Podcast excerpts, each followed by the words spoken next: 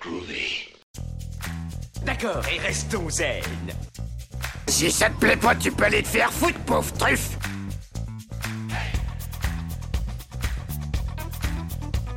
Je vous emmerde. Je rentre à ma maison. Tu me prends le cœur Ça, c'est un couteau. Tu peux lui faire bobo. Tu aimes les films sur les gladiateurs? That's what she said. Yippee pauvre con. Considère ça comme un divorce. Rambo, c'est une pédale.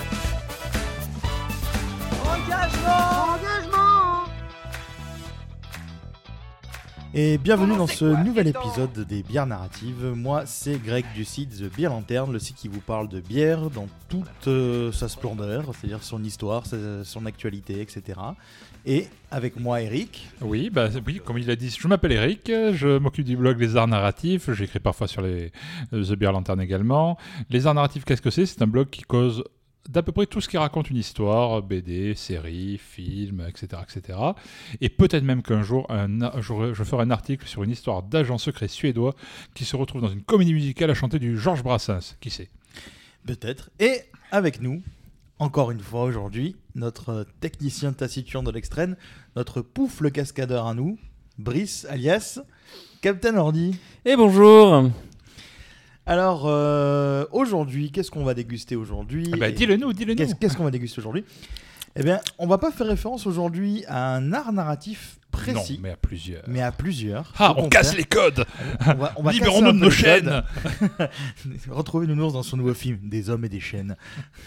Et ce n'est pas interdit à moins de 18 ans, contrairement à ce que, à ce qu'un dyslexique aurait pu faire. Re- retrouvez Eric dans le film euh, Benedetto, primé au Festival de Cannes. C'est comme, euh, c'est comme la, la mayonnaise, je crois. Euh, donc, non, aujourd'hui, on va parler donc d'une bière faite par la brasserie Sudden Death Brewing. Donc, euh, La mort subite. la mort subite. Et Non, c'est pas celle-là la bière. Arrêtez. C'est pas ça, non, Ah, c'est pas ça. ah, Ah, non. je t'ai piégé. Mais peut-être qu'un jour on fera la mort subite pour parler d'un film de Van Damme, qui sait? Ah, tiens, quelle bonne qui idée. Sait, qui sait Non, aujourd'hui la bière du jour, ça va être la Pils Brosman.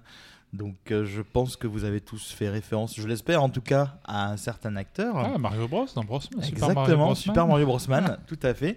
Et donc avec cette bière, Eric, on va parler justement de quoi cette Pils Brosman Bah, de Pierce Brosnan. de, de Roger Moore. Ou de Sean Connery. Dans les conneries, on se fait garde. Euh, oui, au menu aujourd'hui, on, on peut évidemment parler que de Pierce Brosnan, même si on a beaucoup d'imagination. Alors, on a sélectionné trois films. Enfin, non, pas trois films. Hmm, Un peu plus que trois, Un peu en vrai. plus que trois, ouais, en vrai. Mais on va faire trois sessions sur sa, sur sa carrière. Mais on ne va pas parler, par contre, de certains de ses films des années Ah, j'allais 90. dire, on va pas parler, c'est chiant pour un podcast. C'est relou. hein. c'est relou. voilà, c'est un ASMR silencieux. Non, euh, dans les années 90, Pierce Brosnan était à la mode. On se demande pourquoi. hein. Euh, et il a fait quelques, quelques films euh, notables comme Le Pic de Dante. Oh là là, ce film Un film catastrophe en 97, je crois. 97 qui était en concurrence directe à l'époque avec le film Volcano et avec Tommy Lee Jones. Ouais. C'était l'époque où tu avais euh, les films catastrophes qui se faisaient euh, la nique. Euh, par exemple, tu avais Deep Impact, Armageddon, tu avais Volcano et Pic de Dante, etc. etc. Et donc, euh, il était aux côtés dedans de Sarah, euh, Sarah Connor, Linda Hamilton. Oui, voilà, ouais, bah, vous avez Sarah compris, Connor, ouais. Sarah Connor, quoi. Et il est là-dedans d'échapper à une éruption volcanique près d'une petite bourgade de 20 000 habitants. Ouais, bah, les petites bourgades aux États-Unis, c'est pas même qu'en France. hein. Et il y avait, référence à notre premier épisode, il y avait un acteur de Rick Hunter, je crois, dedans. Je sais plus lequel c'est, là, le flic, je crois. Bref, Bah, un flic dans Rick Hunter, il doit en avoir quelques-uns en vrai. c'était- ma référence à Rick Hunter, parce que je me souviens quand j'étais gamin, j'ai fait Ah, mais ouais, je le reconnais. Donc, C'était l'époque où je regardais Rick Hunter. Voilà. Bon, je parlerai pas non plus de Mars Attacks, on se la garde pour une autre fois. hein. Oh oui. Hein, parce qu'au niveau euh, Tim Burton, euh, histoire de SF, des pulps des années 50, euh, un casting improbable. Euh, bon, non, Ouais. on, va, on va garder une carte Ouais, pour la prochaine ouais. fois. Euh, de quoi on pourrait parler d'autre? Madame Doubtfire, C'est vrai. 93. Qui, il a un petit rôle, de- enfin il a un petit rôle, il a un second rôle dedans, Voilà. mais je tiens à ramener euh, une chose, c'est que dans le film, Pierce Brosnan, c'est pas lui le méchant. Lui, c'est juste le beau-père euh, qui rentre dans la vie de, cette femme-là. Et Robin Williams, c'est quand même un enfoiré qui essaie de piquer et qui, je pense, je, je crois qu'il qu'il y arrive. hein, et qui réussit du coup à repiquer, euh, à récupérer sa femme. Et donc le pauvre Pierce Brosnan se retrouve seul. Mais sachant qu'en plus, il arrive à la, à la choper. Alors, c'est un peu euh, le côté identitaire euh, du genre. Ouais.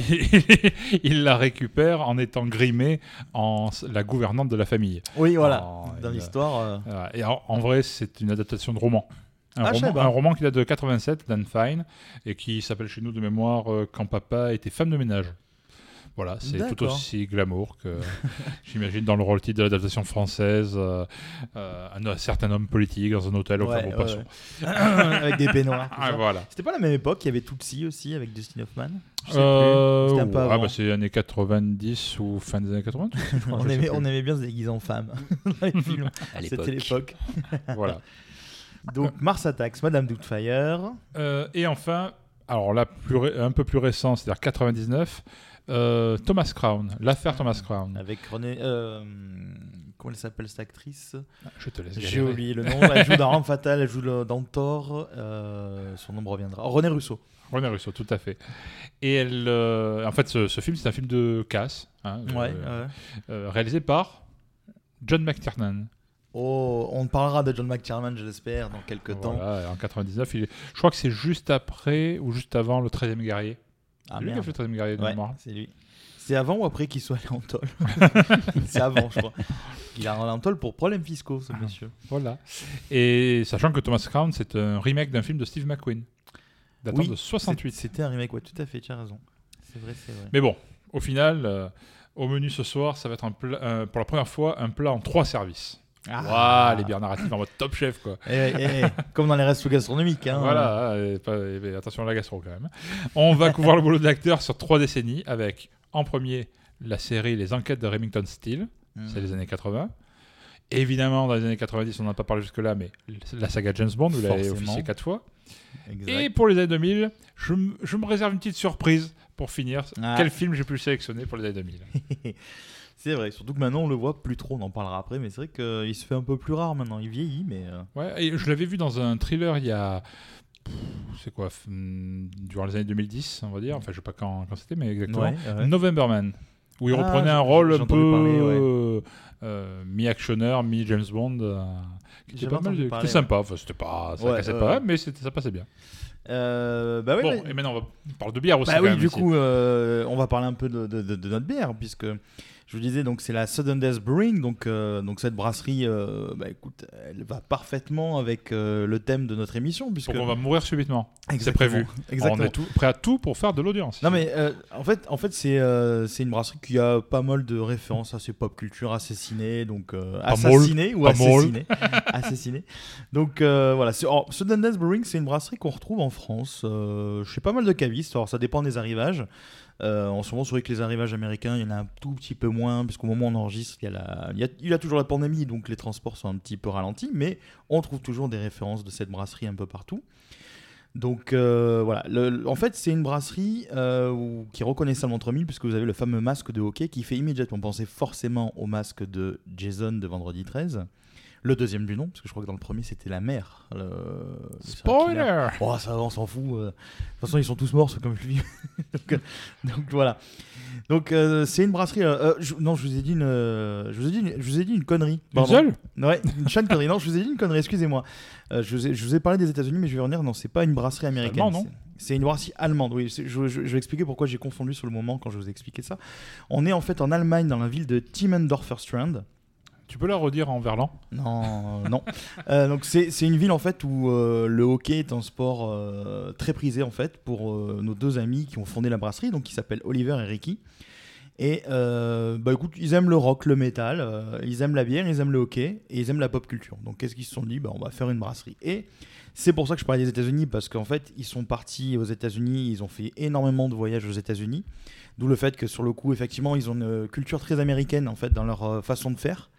Et euh, ce qui fait que du coup, forcément, euh, je vous ai parlé des États-Unis parce que euh, dans ma tête, c'était effectivement un produit importé des États-Unis, mais pas du tout. Donc en fait, ils sont allés souvent aux États-Unis pour, euh, pour à la base pour le hockey, puisqu'ils sont fans des Bruins de Boston. Et en fait, quand ils sont allés sur place, ils se sont aperçus qu'il y avait euh, énormément de variétés de, de bières aux États-Unis. hein. Contrairement en Allemagne. Contrairement en Allemagne, où on y reviendra un tout petit peu plus tard, où ils sont soumis plus ou moins euh, à la loi de pureté allemande et où les brasseries La allemandes. loi ont- de pureté allemande n'est pas ce que vous Non, croyez. c'est pas celle-là. 9999. C'est pas celle du peintre à la con là. Non non, c'est euh, donc c'est c'est euh, on, on y reviendra tout à l'heure de toute façon sur ça, mais en gros les brasseries euh, craft allemandes, il y en a pas des masses. En France, on en a bah, on a celle-ci, on a Republic Crew, on a Frau euh, Frau Gruber. Donc, euh, qui sont des références qui sont bien vendues en France, euh, même chez nous, par chez nous à Marseille, par exemple. Donc, euh, donc voilà. Et donc, ils sont allés sur place, ils se sont aperçus donc de cette variété et ils ont découvert notamment, par exemple, les IPA. Chose qu'on trouve très peu en Allemagne, puisque Pour être, allé, pour être allé en Allemagne il y a, il y a deux, trois ans, trois ans, Ouais.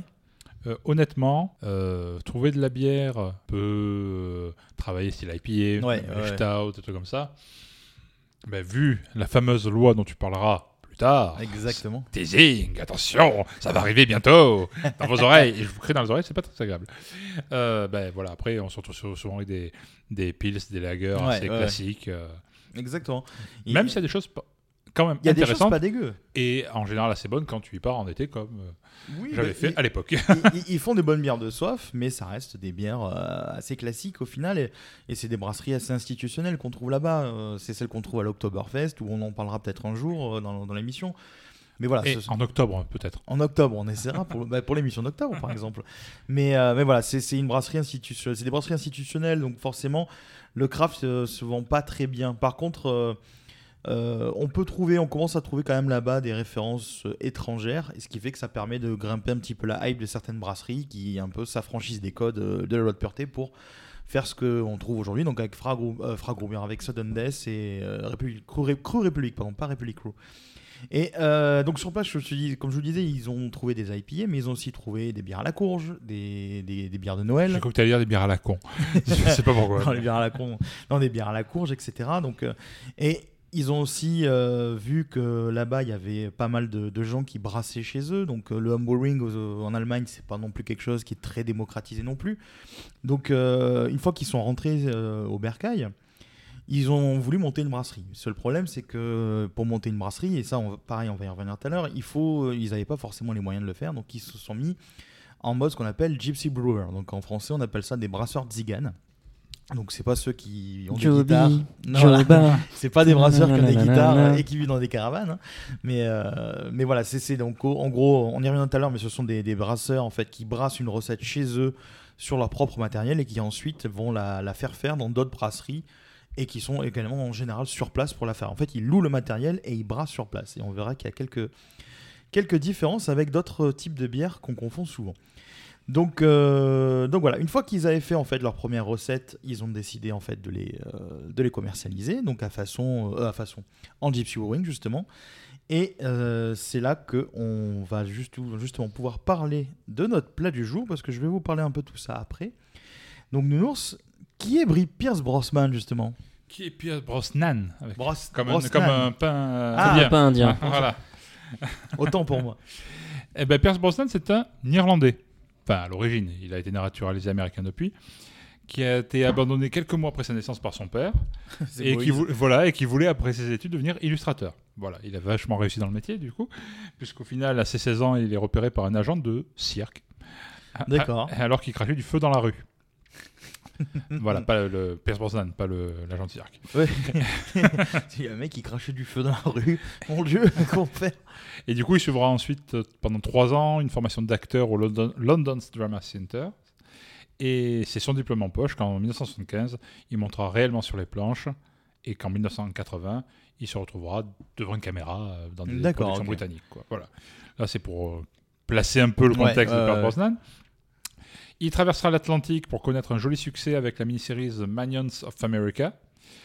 Alors, honnêtement, j'ai découvert ça en, en bossant le- le sujet. Ouais. Euh, ça s'appellerait en VF Adieu Irlande.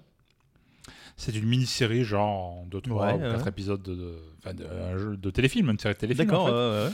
Et euh, on peut le trouver sur les internets, euh, dans, sur des comptes YouTube bizarres cachés. hein, Pas mais je- plutôt je- TV. hein. mais je l'ai pas trouvé. Non, pas plutôt TV. Pourtant, il pourrait. Mais euh, je l'ai pas trouvé ailleurs pour le moment. Mais euh, voilà, euh, il aurait pu être dans les fins fonds des, des services de AVOD, de, de VOD par abonnement, comme tu dis. Enfin, Ouais, Plateau, ouais. plutôt TV, c'est payé par la pub. Il y a, des trucs comme Mango sur Ouais. Molotov ou, ou, ou Plex qui a ce système-là ah aussi oui, également Plex, effectivement. En interne. Donc euh, ça, ça pourrait se retrouver un jour dans ces fins fonds de catalogue. Ouais, euh, ouais, voilà. Et, et dans ce Adieu Irlande, il partageait l'affiche avec Kat Mulgrew. euh, c'est- qui n'est autre que le Captain Genoway dans Star Trek Voyager, la Mm. quatrième euh, série, D'accord. et sinon qui était qui joue Red dans Orange is the New Black. Je sais pas si vous avez regardé Orange is the New Hmm, Black. non, jamais regardé cette Voilà, ben j'ai fait un four. Euh. C'est bien ou pas? Et du coup, bon ben, après ça, en 82, il s'est retrouvé à, à jouer le rôle qui va le populariser aux USA. Il va jouer Remington Steele. Remington Steel. D'accord, c'est. euh, que- quelle, quelles années ça, Remington Steel Ah, euh, 82, ça a démarré en 82, ça a terminé en 87. Ouais. Voilà, Je veux une petite intro derrière de C'est- Remington Steel. voilà, Donc ça donnait ça. hein. très cosy. C'était- calme. Hein. On dirait tu sais, les annonces de la BBC. euh, Partent au Londonien. Mais c'est une série américaine quand même, hein, c'est une série sur, sur NBC. hein. C'est un peu, ça fait penser aussi à cette série genre Amicalement Vogue et tout de l'époque. Ouais, voilà, bah, c'est des séries. bah, alors, les séries que- dont tu parles étaient plus anciennes que ça. D'accord, ouais. C'est des séries britanniques qui étaient euh, assez anciennes. Et c'est vrai que Remington le- euh, tout du moins au début, le générique, etc., Ouais. ça rappelle un peu Ce C'est- type de ce- série, ouais. ce, série, ce type de série qu'on voyait, nous, en, en Europe, en, Ouais.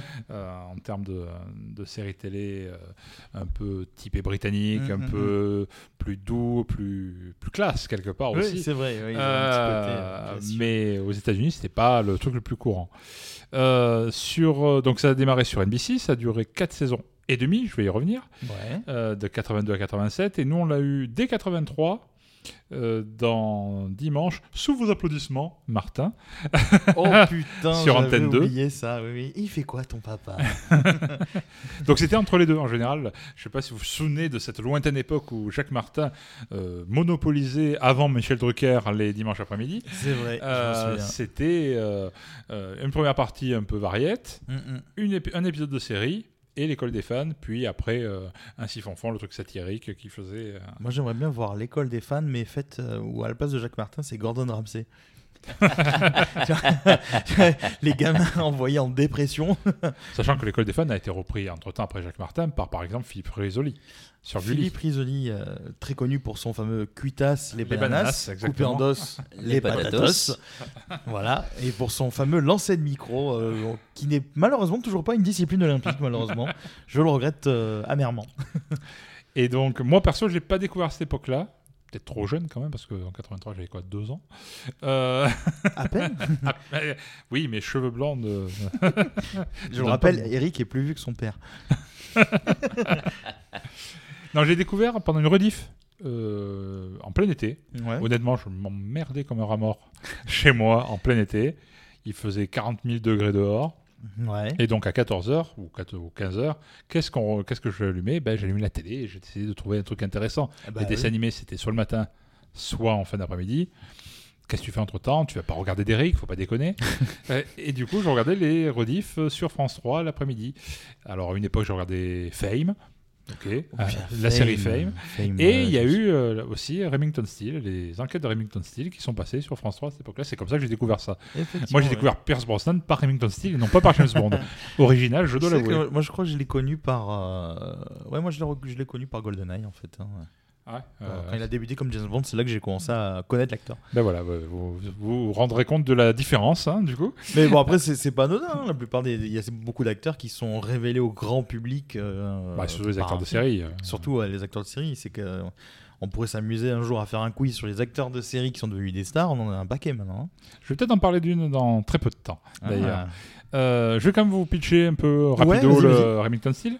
En fait, Laura Holt est détective privée, mais comme on est dans les années 80, être une femme détective privée, C'était pas très pris au sérieux. Alors, Ouais, bah, je dois avouer qu'on a encore des progrès à faire de ce côté-là, niveau prise au sérieux. euh, hein, hein, ça mais commence, bon. mais, on n'y est pas encore. on ouais, n'est pas encore.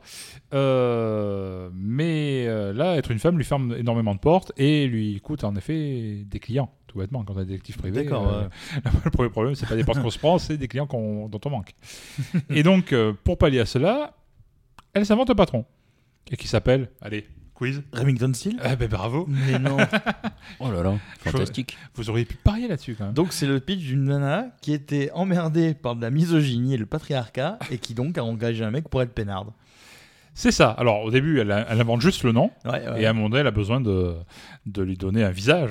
Et c'est là qu'elle tombe sur un charmant voleur. À l'époque, il avait quand même un physique de jeune premier. vrai. Oh, il se défend encore pas mal, hein, ceci dit. Hein. Putain, si je pouvais vieillir comme lui. Et donc, par hasard, il va, il va se retrouver à endosser l'identité de Remington Steele euh, et accompagner l'enquêtrice dans ses enquêtes. Alors, le truc, c'est que le duo homme-femme avec un enquêteur et un, un plus un, entre guillemets, qui n'a rien à foutre là, Ouais. on en a vu des tonnes depuis. hein. Mais à l'époque, c'était assez nouveau. Ouais, ouais. Euh, le partenaire exubérant avec euh, l'enquêteur un peu carré, ou l'enquêtrice en l'occurrence, ouais, euh, ben, c'était pas courant à l'époque. Par exemple, euh, de nos jours, on a eu Castle, Hum, écrivain oui, oui, avec un flic. On a eu Hannibal avec le psy qui, qui aide les flics. Oui. Le mentaliste. Un mentaliste qui aide des flics. Lucifer. Lucifer, euh, un roi- un, registre, roi, mais- un roi des enfers qui est un flic. Franchement, on est, dingue, on est quand même allé loin dans le délire. hein. Euh, mais à l'époque, c'était quand même très innovant. Et en plus de ça, on avait droit aussi au est-ce qu'ils vont le faire, est-ce qu'ils vont pas le faire, est-ce qu'ils vont finir ensemble quoi. Oui, oui, bah oui, Ah. forcément. Euh, C'était avec des rebondissements et tout. Ça, c'était popularisé par justement, on en parlait tout à l'heure, Claire de Lune, Ah, avec Bruce avec, Willis. avec Bruce Willis et Sybil Shepherd. Euh, et c'était pas du coup pas courant non plus à l'époque. Ouais, c'est Ah. vrai. Euh, notamment, euh, Claire de Lune ne démarrera que trois ans plus tard sur, sur ABC en Hmm. 85. Et du coup, ben, euh, on n'est pas encore arrivé au point où les, euh, le, le fait qu'ils finissent quand même ensemble, ces Ouais, duos, ouais, ces ouais. duos de- de- d'enquêteurs, euh, c'était devenu euh, le, le moment où la malédiction Claire de Lune, après coup, où dès que ça se passait, la, la série périclitait et perdait en audience parce qu'il n'y avait plus le, C'est vrai, ouais. le, le truc euh, qui faisait l'intérêt du. En, en général, c'est vrai qu'on trouve rarement des duos comme ça, homme-femme, dans des séries, euh, quelles qu'elles soient, où les acteurs, à un moment donné, ne finissent pas ensemble euh, dans le scénario. Parce qu'au final, c'est euh, tout l'intérêt à chaque fois de, de la hype pour qu'on Oui, voilà, suive la série. le- hein. C'est le côté un peu soap. Ouais, ces voilà. voilà. quoi, donc, euh, je, crois pas en connaître hein, où tu as un partenaire homme-femme et il n'y a pas à un moment donné une, un minima de tension euh, amoureuse ou sexuelle entre les deux. Ça peut sans doute arriver. Enfin, je n'ai pas d'exemple qui me revient en tête. Je pense que ça doit arriver.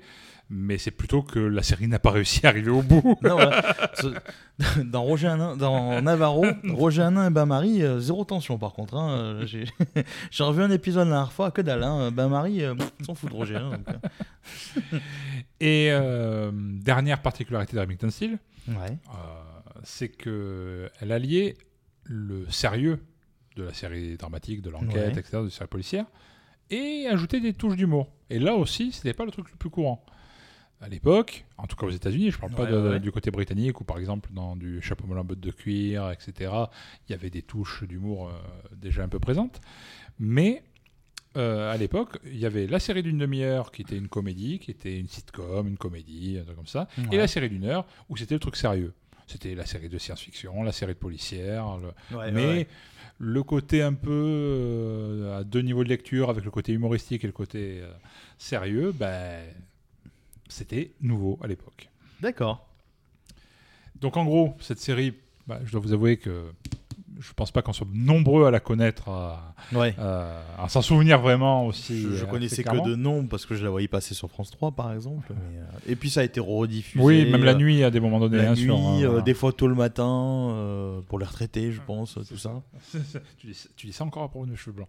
Euh, donc euh, voilà, cette série était méconnue, mais quand même avant-gardiste, donc elle mériterait d'avoir une deuxième vie. Je milite pour plein de, plein de retours de séries. séries depuis, de- depuis le début de ce podcast.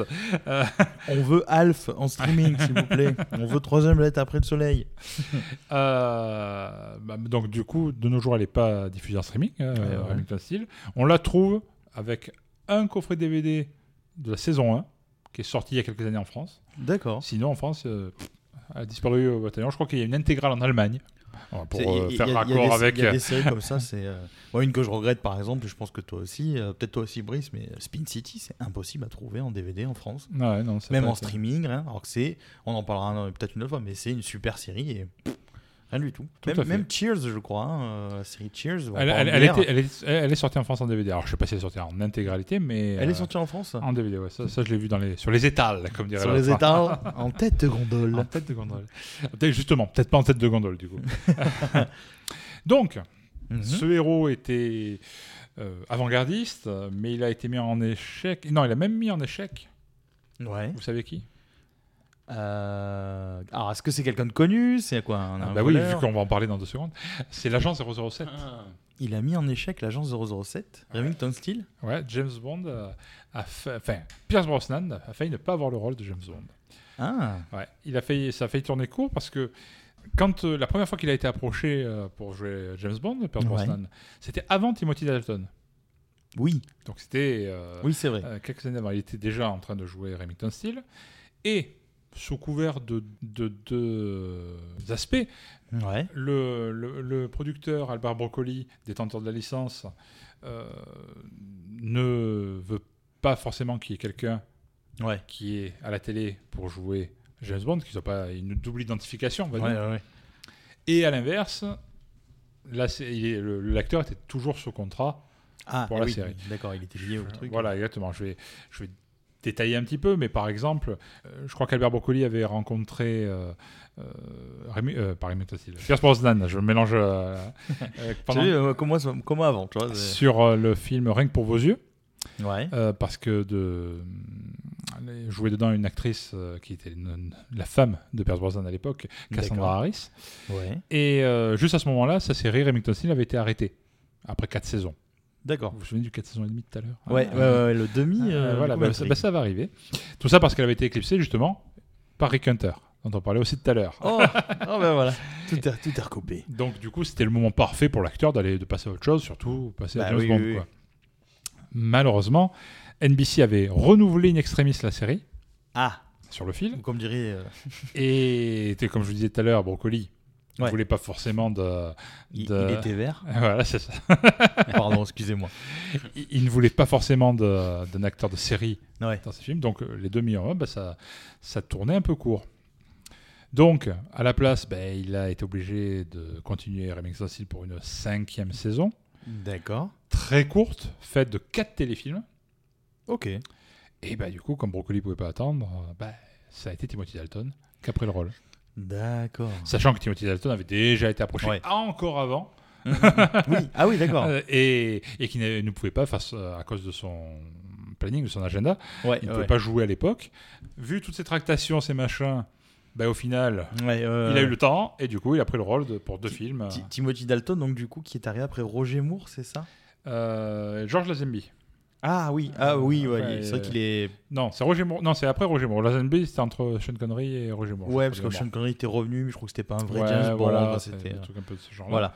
Bon, on y reviendra Et peut-être donc, après, Timothy. Dalton a joué dans Tuer n'est pas joué et Permis de tuer. Eh, il en a fait que deux Ouais, il n'en fait que deux. Oh, je pensais qu'il en fait plus. Et après, il y a eu un gros imbroglio juridique hein. Ouais. qui a mis en, en hiatus la licence James Bond pendant 6 ans, Ah oui, d'accord, quand même. complètement. Euh, et du coup, ben, au bout de 6 ans, Eh ben, ils l'ont recontacté. ils ont recontacté. Et, et on arrive à l'époque, donc la, la partie années 90, Ouais, euh, ouais. où le visage de Pierce Brosnan n'est plus celui de Remington Steele, mais celui de James Bond. Celui que moi j'ai connu, tout à fait. Voilà. Exactement. Donc, euh, est-ce que tu as un petit son là-dessus? Ben oui, on va vous diffuser euh, bah, un extrait de la bande-annonce de GoldenEye. Quand le monde est pris pour cible. Les- les Et toujours des avec grosse voix. Les bandes-annonces des années 90. au-dessus de Severneia. Et que la menace est réelle. GoldenEye existe Meilleur jeu vidéo de Nintendo onde de 64. radiation détruit tout ce qui Clairement. comporte un circuit électronique. On ne peut compter que sur un seul homme. Je veux que vous retrouviez GoldenEye. 3. Trouvez qui l'a volé 2. et stoppez-le. Avec Sean Bean. Tout à fait. Vais venir. hein. Toujours.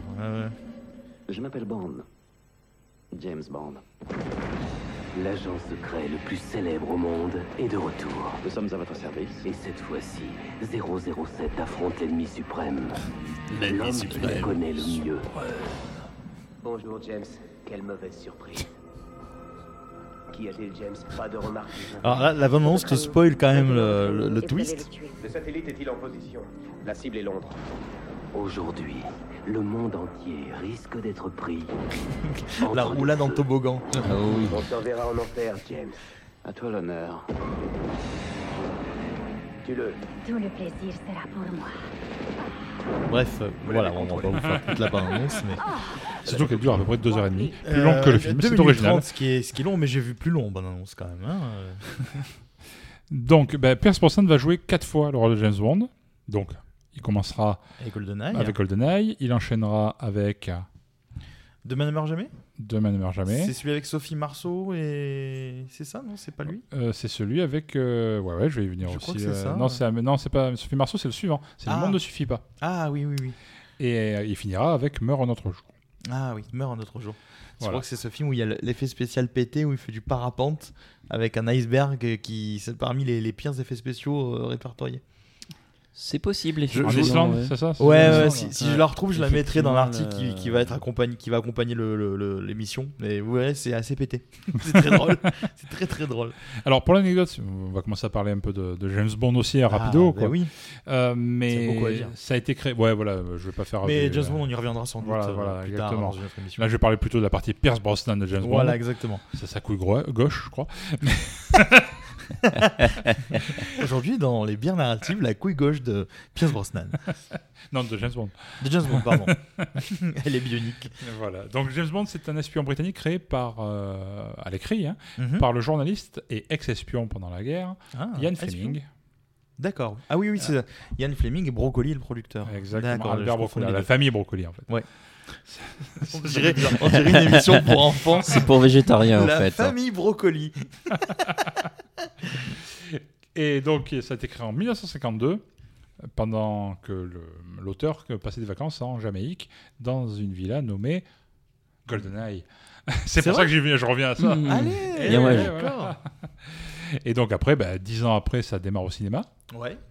Ah, ça avait déjà fait un sacré succès en, en roman, etc. Ah oui, ça avait quand même fait son petit bonhomme de chemin. Voilà, et en 10 ans, ça arrive au cinéma, avec en 62, James Bond contre Dr. No. Avec Sean Connery, donc c'est. Avec Sean Connery le premier, début, ouais. voilà, c'est le premier.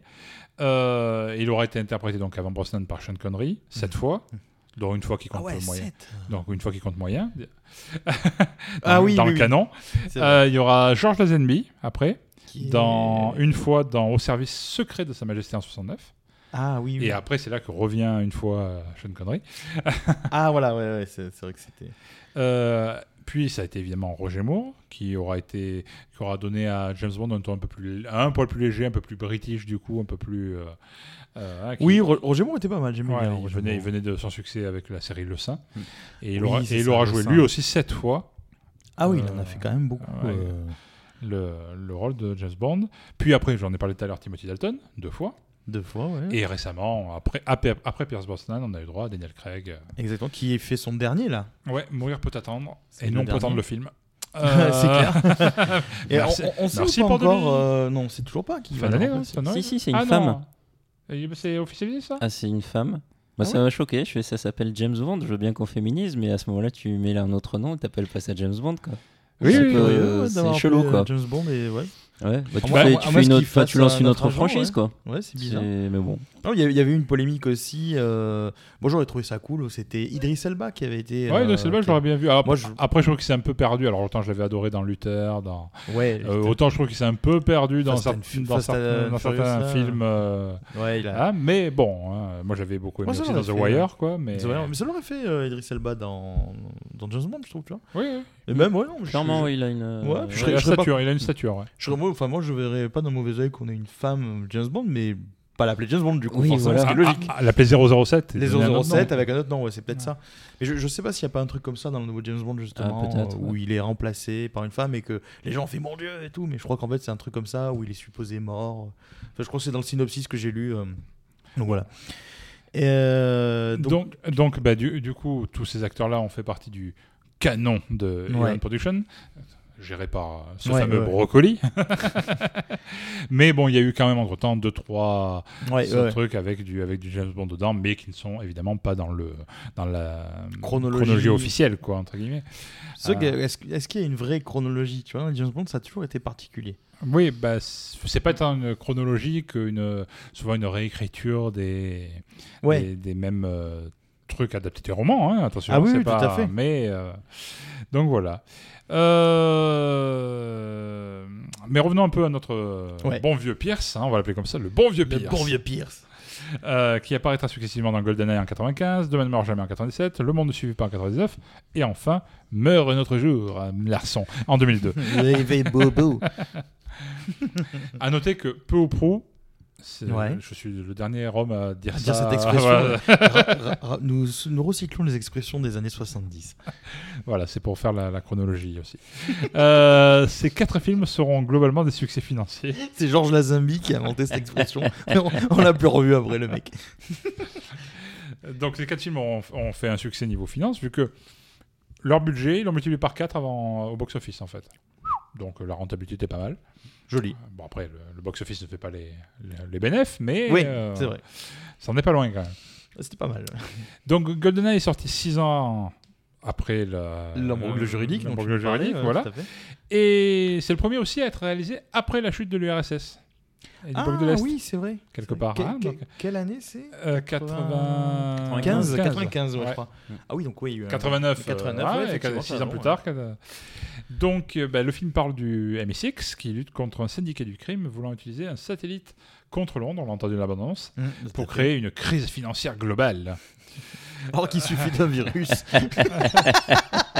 Exactement. Les mecs qui se font chier à lancer des satellites et tout. Tu mets un microbe et c'est réglé. Voilà, on y navigue entre Angleterre et Russie, donc. donc bah, euh, d'où le, voilà, d'où le... Et on retrouve en effet au casting Sean Bean. Bon, je vous laisse euh, deviner son destin. hein. Euh, Il n'y a, pas un putain de film où ce mec est vivant jusqu'à la fin, en fait. ça. Les James Bond Girls, qui sont euh, iconiques aussi, c'est Isabella Scorupco. Alors, elle, je, à part qu'elle est suédo-polonaise. C'est la rousse, c'est ça Non, c'est la blonde, celle-là, dans le film. La rousse, c'est Femke Janssen, qu'on a vu également. C'est la brune femme que Jensen. Oui, pardon. Ah oui, dans le film, elle est. Dans oui. oui. Dans, la, dans la vraie vie, l'une est blonde et l'autre Oui, est oui, rousse. c'est vrai, c'est vrai. C'est- ça qui Ah est. oui, effectivement. Donc te euh, suis. voilà, Femke Janssen qu'on a vu dans X-Men, en- dans Ah le bah rôle oui, de Jean Grey, dans la, dans les- Phoenix, je crois. le- Phoenix, ouais, Phoenix, voilà. ouais, c'est ça, c'est Phoenix. Et euh, par ailleurs, on notera que le- la chanson, qui est interprétée par Tina Turner, Ah oui, attends. Toujours des bonnes chansons dans les James Bond. voilà. Et justement, je- j'en parle dans les quatre films, je vais vous dire Ah oui, les, les chansons pour rappeler qui les a interprétées. qu'il n'y a, jamais Bézu, tu vois, qui fait une chanson dans les. Étrangement. Ou Weird Al Yankovic, tu vois, euh, non Et euh, est-ce que vous savez qui a écrit la chanson pour Tina Turner Qui a écrit la chanson pour Tina Turner euh, Ne lis non. pas le Non, conducteur, non, c'est je, marqué. je sais pas, je sais même pas où on est en fait. Non, je vois pas du tout. Ben, C'est Bono et, You- et The Edge de U2. Ah, Oh, Bono et The Edge. The Edge qui est le guitariste, Ouais, c'est celui le, qui le deuxième chanteur. ouais, ouais. Deuxième chanteur. Et donc, ouais, c'est eux qui ont écrit la- les, les paroles de la chanson. Enfin, la chanson, quoi. Euh, et enfin, bon, je prépare quand même un peu du réalisateur. hein, on va peut-être Bah pas l'oublier oui, quand même, oui. celui-là. Martin Campbell. Ouais. Il reviendra sur la licence pour Casino Royale avec Daniel Craig. était très bon. hein. Voilà, donc les- bon ces deux-là, GoldenEye, et, il n'a pas à rougir de ça. C'est clair. Il a fait avant le Masque de Zorro. Oh, J'aurais Euh, bien le- et aimé. même sa suite, euh, La Légende de Zorro, je crois, de avec ouais. euh, de Banderas toujours. Ah, je savais même plus. Je me souviens plus qu'il y a une suite. Oui, le premier avec euh, Anthony Hopkins. Voilà, exactement. Il a fait aussi après un peu moins connu Vertical Limit. Et par contre, il s'est un peu fourvoyé à un moment donné avec un film de super-héros avec Ryan Reynolds. Oh oui. Ah, Est-ce que ça fait référence un peu à mon blog Ah, oui, totalement, oui, voilà. C'est ouvert par contre. C'est ouvert, C'est ah, c'est après la bière, c'est après beaucoup de bière. c'est- Green Lantern, quoi. Exactement, voilà. Ah c'est- lui qui a commis Green Lantern après. Je, je salue notamment euh, l'autodérision quand même de Ryan Reynolds sur ce, sur ce film. Je crois qu'il n'a pas le choix. Il a En pas vrai. trop eu le choix, ouais. Mais c'est vrai que c'est vrai que c'était quand même euh, assez bouseux. Exactement. On passe au suivant. Le suivant, c'est Tomorrow Never Dies, Demain ne meurt jamais, Ouais. euh, réalisé par Roger Spottiswoode. Alors moi, j'imagine un gars qui, qui cherche à, à remarquer Clint Eastwood partout. Spottiswood, ouais, ok. Eastwood. il est là. Et là. Il est là. Euh, mais c'est surtout celui est qui a réalisé Turner and Hooch. Ah, avec Tom Hanks. avec Tom. Hanks, dont la série va démarrer mercredi. démarrer, Qui est la suite du film. Oui, pareil. Ah. ouais, Ouais, j'ai dans, le ça, dans synopsis, c'est la suite du film. Il a aussi Ah, réalisé cool. Arrête ou ma mère va tirer. Oh putain, Oh, mais ce non. Grand film. Un des plus grands Stallone. Il était magique. Eh ben, c'est film. lui qui réalise le Demain ne meurt jamais. Et oui, le 18e, le 18e film de la saga officielle de James Bond. Et ouais. Eh merde. Ah, bon, il sera dédié à Albert Broccoli, Ah. euh, le fameux, parce qu'il sera. Il a aura, fané il aura. Ben oui, c'est un peu ça. Le, le producteur des 16, euh, des 16 premiers films euh, est mort en 96, donc ben, c'est le premier film euh, posthume. Euh, ici, le méchant, ça tourne autour de la Chine. hein. Bon, on voit bien que Ah à chaque oui. fois, dans chaque, euh, bien que ça soit un un, peu agent, un agent secret Ouais, euh, ouais. en britannique. C'est un peu tous les ennemis euh, de, euh, culturels de- des États-Unis Ouais, qui, ouais. euh, qui apparaissent. hein. Il y a- Je sais pas, il y a déjà eu des ennemis français? Il me semble pas, non Ah non, si, dans, dans, dans ce- le, le, le, le, le- le Daniel Craig où il est Solar quelque chose, c'était c'est un acteur français, je crois, qui joue Spectre le méchant. Spectre, non, c'est pas ça C'est un acteur français Ah Non. oui, euh, l'acteur est français. L'acteur français. Ouais, après, ça veut Mais pas dire qu'il est français. après, ouais. hmm, enfin, il a un fort accent français euh, Ouais, dans, dans la VO. Je sais plus. ouais. Et Christopher Waltz, c'est avant, euh, c'était Ah oui, Christopher Waltz, c'est. euh, ouais, je sais plus. Euh, putain, je me souviens plus comment il s'appelle. Non, moi non plus. mais Bon, Bon, c'est pas grave, passons. on passons. mais- on improvise, hein, pour Voilà, le coup. hein. exacto- On exactement. improvise beaucoup dans l'émission, il faut, le- faut quand même le dire. Donc là, ça se tourne euh, plutôt autour de la Chine. Il y a un incident diplomatique en mer. Diplomatique en mer, euh, c'est dur à dire. Euh, Mathieu Amalric. Mathieu Amalric, d'accord, Ah oui, c'est vrai. ça. Euh, pas en Chine, hein, pas en mer. hein, Non, non. A Faut suivre, hein, parce que même nous, on a du mal. hein. Euh, et dans ce film-là, on retrouvera un navire britannique coulé, un avion chinois détruit, mais en fait, c'est pour fomenter euh, Ah, un incident diplomatique pour, euh, pour créer un, un problème. que Mais- géopolitique dans cette Voilà, mais en fait, c'est le méchant int- interprété par Jonathan Price, le fameux grand moineau de Ah, Game of Thrones, c'est euh, bobo, là. qui, euh, qui aura fomenté, fomenté ce, ce complot. Fermenté. En manque de fromage ou? C'est ça, un peu. Et Fermenté comme la bière.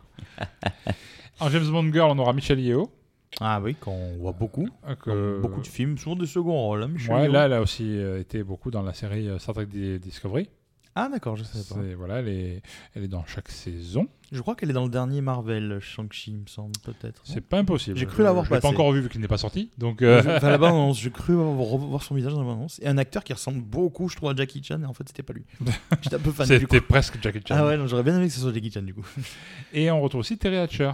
Hmm. Elle venait juste de finir la série Lois et Clark. Ah oui. C'était avant Desperate Housewives. Oui, oui, hein. tout à fait. Et donc, elle se retrouve, euh, elle se retrouve là à jouer la James Bond Girl dans. Il y, a- il y a toujours deux James Bond girls, hein, vous avez remarqué, je trouve, dans ces Euh, films. alors, je sais pas historiquement, parce que j'ai pas vu tous les James Bond, je le confesse. la- la plupart du temps, je me suis- j'ai souvenir quand on voit deux James Bond girls, t'as toujours une James Bond girl en gros qui séduit, avec qui il couche, et en fait elle s'avère être un peu méchante ou avec l'ennemi, et tu as celle qui va, soit qui va être son allié, parce que dans les derniers du coup euh, c'est plus trop la demoiselle en détresse, mais dans les, dans les premiers c'était souvent la demoiselle en détresse, tu vois. Et c'est vrai qu'il y a toujours ce même schéma dans les James Bond qu'on retrouve euh, finalement assez souvent. hein. Oui, ça fait. euh, James Bond par nature, c'est un peu variation sur le même thème. hein. Ouais, ouais, ouais. c'est vrai. hein. Euh, et pour l'anecdote, on voit apparaître aussi dans le film euh, Julian Fellows. Jeune fileuse, ouais. Est-ce que vous, vous savez qui est Julian Fellows? Pas du tout. Eh ben, c'est le, le- le créateur et aussi l'un des réalisateurs de la série Downton Abbey. Et là, il faisait ouais, ouais. l'acteur à l'époque dans ce, dans ce film-là, un rôle secondaire, Ouais, tertiaire à même. Mais voilà, pour la- pour l'anecdote. Euh, et là, pour, on parlait de musique tout à l'heure, le thème titre est ici interprété par Sheryl Crow.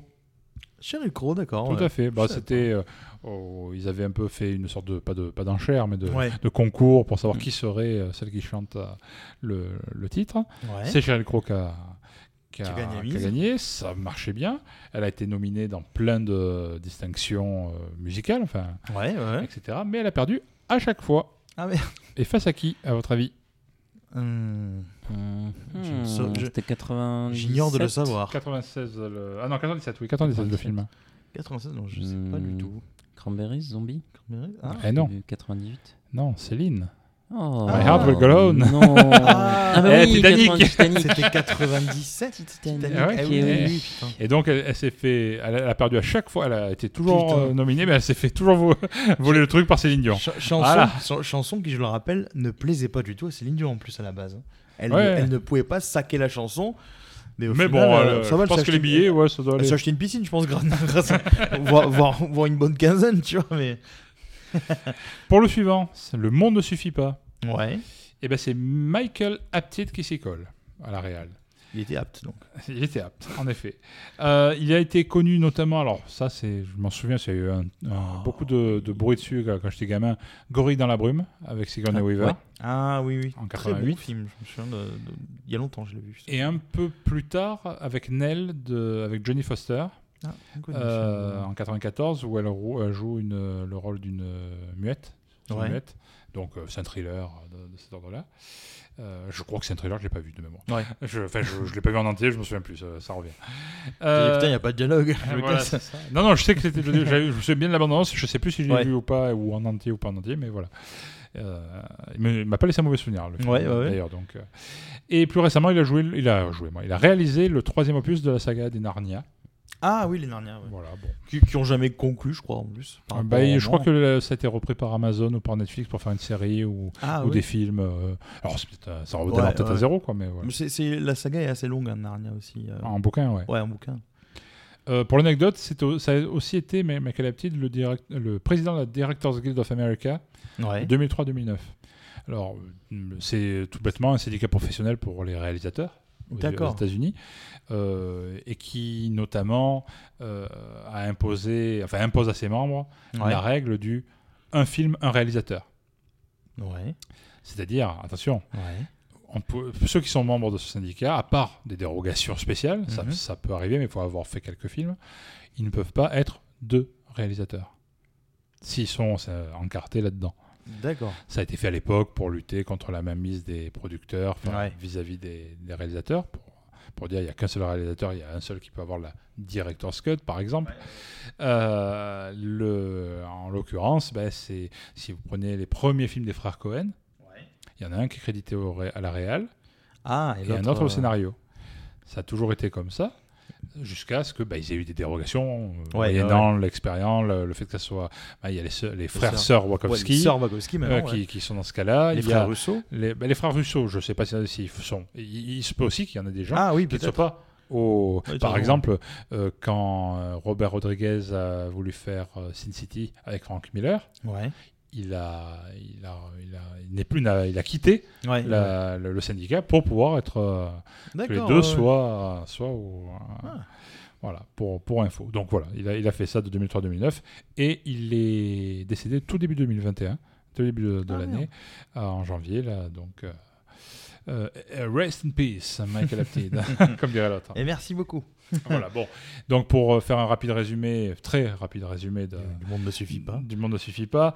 Euh, là, c'est un mania du pétrole qui est assassiné par un terroriste russe. Oh, comme Encore bizarre, un russe Euh, Interprété par Robert Carlyle, que vous avez vu dans The Full Monty, dans Ah, Stargate oui. Universe. 28 jours, 28 semaines plus tard.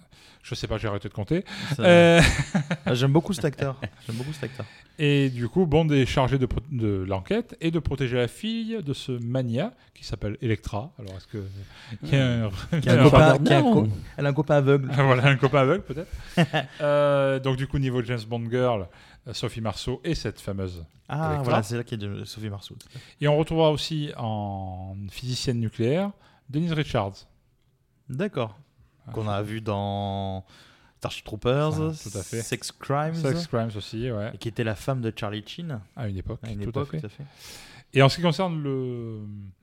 Ah, j'ai oublié de dire un truc au début sur le premier, sur GoldenEye. Ah. C'est le premier où apparaît euh, Judy Dench en, dans le rôle de M. Ah oui, et Et, c'est vrai qu'elle euh, apparaît jusqu'au. Ouais, je l'ai vu dans la bande-annonce tout à l'heure. Voilà, Euh, je ouais, me ouais. rappelais plus que Bah, c'est- déjà. c'est- c'est c'est la première. Moi, je pensais que c'était arrivé avec les années Daniel Ouais, Craig. euh, ouais. Mais non, non, dès le. Non, non, dès elle, le- elle- elle y joue plus bah, euh, parce qu'elle est plus castée maintenant dans les, dans les nouveaux. Bah oui, fait mécaniquement. Voilà, hein, mécaniquement. euh, voilà. On, vous spoil rien, mais voilà, elle fait plus partie du, du MI6 dans les prochains. Mais, euh, mais effectivement, elle a duré beaucoup de James Bond puisqu'elle a vu euh, Bah, Gold, elle a vu Pierce les, les Brosnan, quatre de Brosnan ouais, et les, tous ceux de Daniel quasi- Craig. Quoi. quasiment tous, ouais. Je crois que c'était le dernier, je crois, c'est le, le, le dernier James Bond avec Daniel Craig, c'est le dernier où elle apparaît, je crois, non? Je crois que c'est celui-ci. Hein. J'hésite entre Skyfall et. Et Ouais, j'hésite entre les deux, mais ouais, c'est un des derniers. Non, où- c'est le dernier. C'est le dernier, c'est. Spectre. Ou, oui. Oui, Où, oui, D'ailleurs, oui, il y c'est a. Liam- euh, pas Liam Neeson, il y a Bardem. Ralph Fiennes. Non, Ralph Fiennes qui prend Oui, le- qui prend le relais de, qui prend le relais de de- de tout à M, fait, qui voilà. devient le nouveau M. Exactement. Donc, c'est pour- pourquoi j'y ai repensé, c'est que dans, ce, dans Le Monde ne suffit pas, euh, dans le, le lore de, Ouais. euh, de James Bond, euh, Q, le fameux accessoiriste Oui. qui fait fournit les gadgets aux héros, on rappelle quand même que James Bond est aussi carac- caractéristique non pas que de ses James Bond girls, Ouais, de ses belles voitures et du fait qu'il soit agent secret, mais il a aussi pas mal de gadgets. C'est vrai. Donc, euh, et celui qui fournit les gadgets était jusque-là interprété par Desmond Le- Llewellyn depuis le deuxième. Ah oui, donc Depuis, fait ça moment. faisait, ben, là on en est au 18e film, euh, là je- non pas le 18e, le 19e film. 19e film, ça fait 17 films qu'il faisait, jouait le même rôle le gars. Il était temps qu'il passe, qu'il parte à la retraite. Et du coup, ce, ce Q est, remplacé euh, par euh, un, act- un personnage qui s'appelle R dans la. Ah, et oui, bah oui. Et qui deviendra Je Q, du coup. Je me souviens de l'acteur qui le. Alors, qui c'est cet acteur C'est John Cleese. C'est John Cleese, des Monty de. Monty, Monty Python. J'ai la, j'ai, j'ai sa biographie maison que je n'ai pas encore lue. et Il paraît qu'elle est très bien. Donc J'aime voilà. cet acteur, ouais. Sur- et après on passe au dernier parce que bon, euh, Eh c'est pas bah tout oui. ça, mais je commence à Q- avoir soif et euh, j'en suis et on n'a pas encore fini. et- et Q qui est Q qui est décédé peu de temps après le film en plus, je me Ouais, souviens. tout donc, à euh, fait. C'est euh, c'est c'est voilà. C'est là que je disais, euh, là, je fais une parenthèse James Bond, mais c'est vrai que je disais que j'ai vu dans des forums, en cherchant un petit peu du coup par rapport au film, beaucoup de gens qui se posent la question, mais est-ce que c'est le même univers ou est-ce que c'est à chaque fois des reboots? Et en fait, c'est vrai que comme vous trouvez euh, Judy Dench et Q par exemple qui sont toujours là. Du coup, on se pose la question est-ce que c'est pas du coup James Bond un alias? Et donc, du coup, bah, chaque agent qui arrive à 007, bah, tu t'appelles James Bond. Et euh, ouais, c'est possible c'est un peu continuité. le, voilà, c'est je un pense. peu le, le postulat, notamment du réalisateur du film suivant. C'est en fait, Ah, voilà. euh, Broccoli n'était pas très fanat de cette idée-là, de, de l'alias. Ouais. Mais depuis, bah, hein, euh, ça- Voilà, les, hein, les il choses, les évoluent aussi. Et bon, c'est, quand même ces enfants qui gèrent la licence et qui produisent c'est les toujours films. la famille, c'est d'accord, toujours la ouais. famille hein, qui est là. Mais du coup, le, le réalisateur du dernier film avec Pierce Brosnan meurt un autre jour, le 20e Bond, Ouais. qui, est so- qui est sorti pour les 40 ans de la franchise en 2002. Donc, euh, il, y Ah avait, oui. il y avait de quoi faire un truc. euh, un peu, hein, était réalisé par, alors lui par contre, c'est- un réel néo-zélandais un peu inconnu au bataillon, Ouais. euh, Lee Tamaori. Je me souviens surtout d'avoir vu en vidéoclub à l'époque euh, son film sur les Maoris, L'âme des guerriers. Beaucoup d'affiches rouges, je sais pas si vous voyez, euh, affiches rouges avec des, des guerriers maoris en randonnion euh, en profil. Euh, voilà, ben moi ça ça m'a marqué parce que c'était le, c'était surtout cette image-là de film, un, peu de, ouais. enfin, un peu de genre, pas de voilà, Ouais, bien sûr, un peu obscur. Et du coup il se retrouve aux manettes du, 20, du 21 James Bond pour les 40 ans de licence, ouais normal quoi. Euh, donc voilà, avec Alberi en Bond en Girl. Girl, Rosamund Pike aussi. Rosamund Oui. Pike, vous avez vu dans Gone Girl, par exemple. Et le méchant, c'est Toby Stephens, euh, qui a joué, lui, dans pas mal de séries après. Ouais. Il joue dans Perdu dans l'espace euh, sur euh, Lost in Space sur Netflix. Il a joué Ah. dans Black Sails, la série sur les pirates. Et il a joué aussi récemment dans une mini-série qui est passée en France sur TF1 de mémoire, Ouais. qui est sortie en 2015, euh, And Then There Were Known. Ouais. Euh, c'est la, la- une- c'était une adaptation des 12 petits nègres. Ah, de 10 petits nègres, pourquoi 12 Euh, 10, 10, ouais, 10. pourquoi 12 Il y a les 12 travaux des petits nègres. Ouais, non, moi j'étais à Enfin, il est non, trop 9, inactif, en fait. 10, je me suis mélangé, j'ai fait- j'ai retenu 2, j'ai dit 12. Euh, donc, euh, les 10 petits nègres, qui s'appellent plus comme ça du coup, de par euh, cette Je sais plus connotation. comment ça s'appelle d'ailleurs. Euh, et bah, en VO, And Then euh, There Were None, c'est la, Ah la oui, version c'est en VO. Non, en français, je Ah, pense- je ouais, français, français, je sais plus. Et franchement, cette mini-série, si vous retombez dessus, excellente. Franchement, très belle adaptation. Euh, pour la partie musicale sur ce, cet opus, c'est Madonna qui s'y colle. Ah. Et ici, on se retrouve à élucider le mystère d'un traître qui a dénoncé Bond lors d'une mission en Corée du Nord. Et oui, Ah voilà. bah voilà, Hein, encore les cocos. Le U- USA Bingo. Madonna qui fait une apparition, je crois, dans le film. Il me semble, De mémoire. ouais, de mémoire. Et là, on retrouve bah, évidemment la Corée du Nord, enfin, une, euh, un plan où il va y avoir un rayon de la mort, enfin, des trucs, voilà. Bon, ça, c'est, c'est vraiment tiré des, de l'imagerie Pulps aussi. Ouais. Euh, là, on revient vraiment à l'i- à l'idée des, des romans, les scénarios de James Bond. Ouais. Encore maintenant, mais encore plus dans les années 80-90 et même avant. Euh, c'est vraiment du, du kitschouille quand même dans, le, Ouais, dans le ouais. principe. hein. Bon, ça, ça reste quand même ouf dans les James Bond. Tu, sais, tu arrives toujours la, la base du méchant. Le gars, il a un truc. euh, bon, tu me diras, on a, on a vu, nous, on a vu Black Widow hier. C'est un peu le même principe. Tu as le méchant, il a une espèce de base qui fait mais, des centaines de mètres carrés, de kilomètres carrés. Et tu dis, il y a jamais personne qui l'a repéré le truc. Tu vois, genre Ouais. 250 ouvriers Bon, euh, par alors, jour. qui honnêtement, en- dans les années 80, 70, 60, ils n'avaient pas Google Maps. C'est pas faux.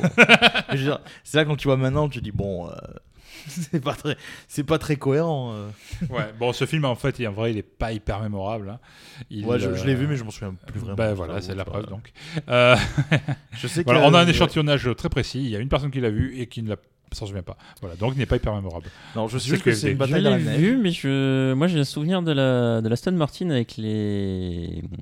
les pics qui sortent des roues pour rouler sur la, sur la glace. Ah oui, oui. Et c'est a- le seul truc dont je me souviens du film. Et que le méchant est défiguré, genre il a des diamants sur la gueule, un truc comme ça. Ah, ça, Voilà, on, ça. a bien vu, hein, pas hyper mémorable, ils s'en souviennent quasiment pas. À peine. Ah non, franchement, ouais. Euh, le seul truc bien pour les 20 ans de, De la saga de la- Les 40 ans de la saga et le 20e film, du coup. Ouais. Les 40 ans de la saga. euh, c'est qu'il y a pas mal d'e- d'easter eggs. Ah. Il y a pas mal de références. euh, ça peut être des répliques identiques à- entre, Ouais. euh, ça- avec d'autres films, des gadgets qu'ils avaient déjà utilisés, euh, ou des titres de- des autres films ou des romans notés sur un bout de D'accord, papier, ouais. sur un CD, sur un, sur un bouquin, etc. etc. Euh, c'est voilà, donc de nos, de nos jours, on aurait peut-être fêté ça un peu plus, avec ouais. plus d'emphase. Alors, en vrai, Mhm. ils avaient tenté de faire un truc euh, qui, qui n'a pas été au goût de Brocoli. Ah. Euh, justement parce qu'il n'était pas fan de l'idée de- des alias. Il nous emmerde ce brocoli. De l'idée des alias, que James Bond ne serait qu'un alias. Mais ouais, ouais, ouais. Euh, au début, euh, James Bond aurait été prisonnier et devait se faire libérer. Enfin, Ouais. Pierce Brosnan devait se faire libérer par Sean Connery. Mais non.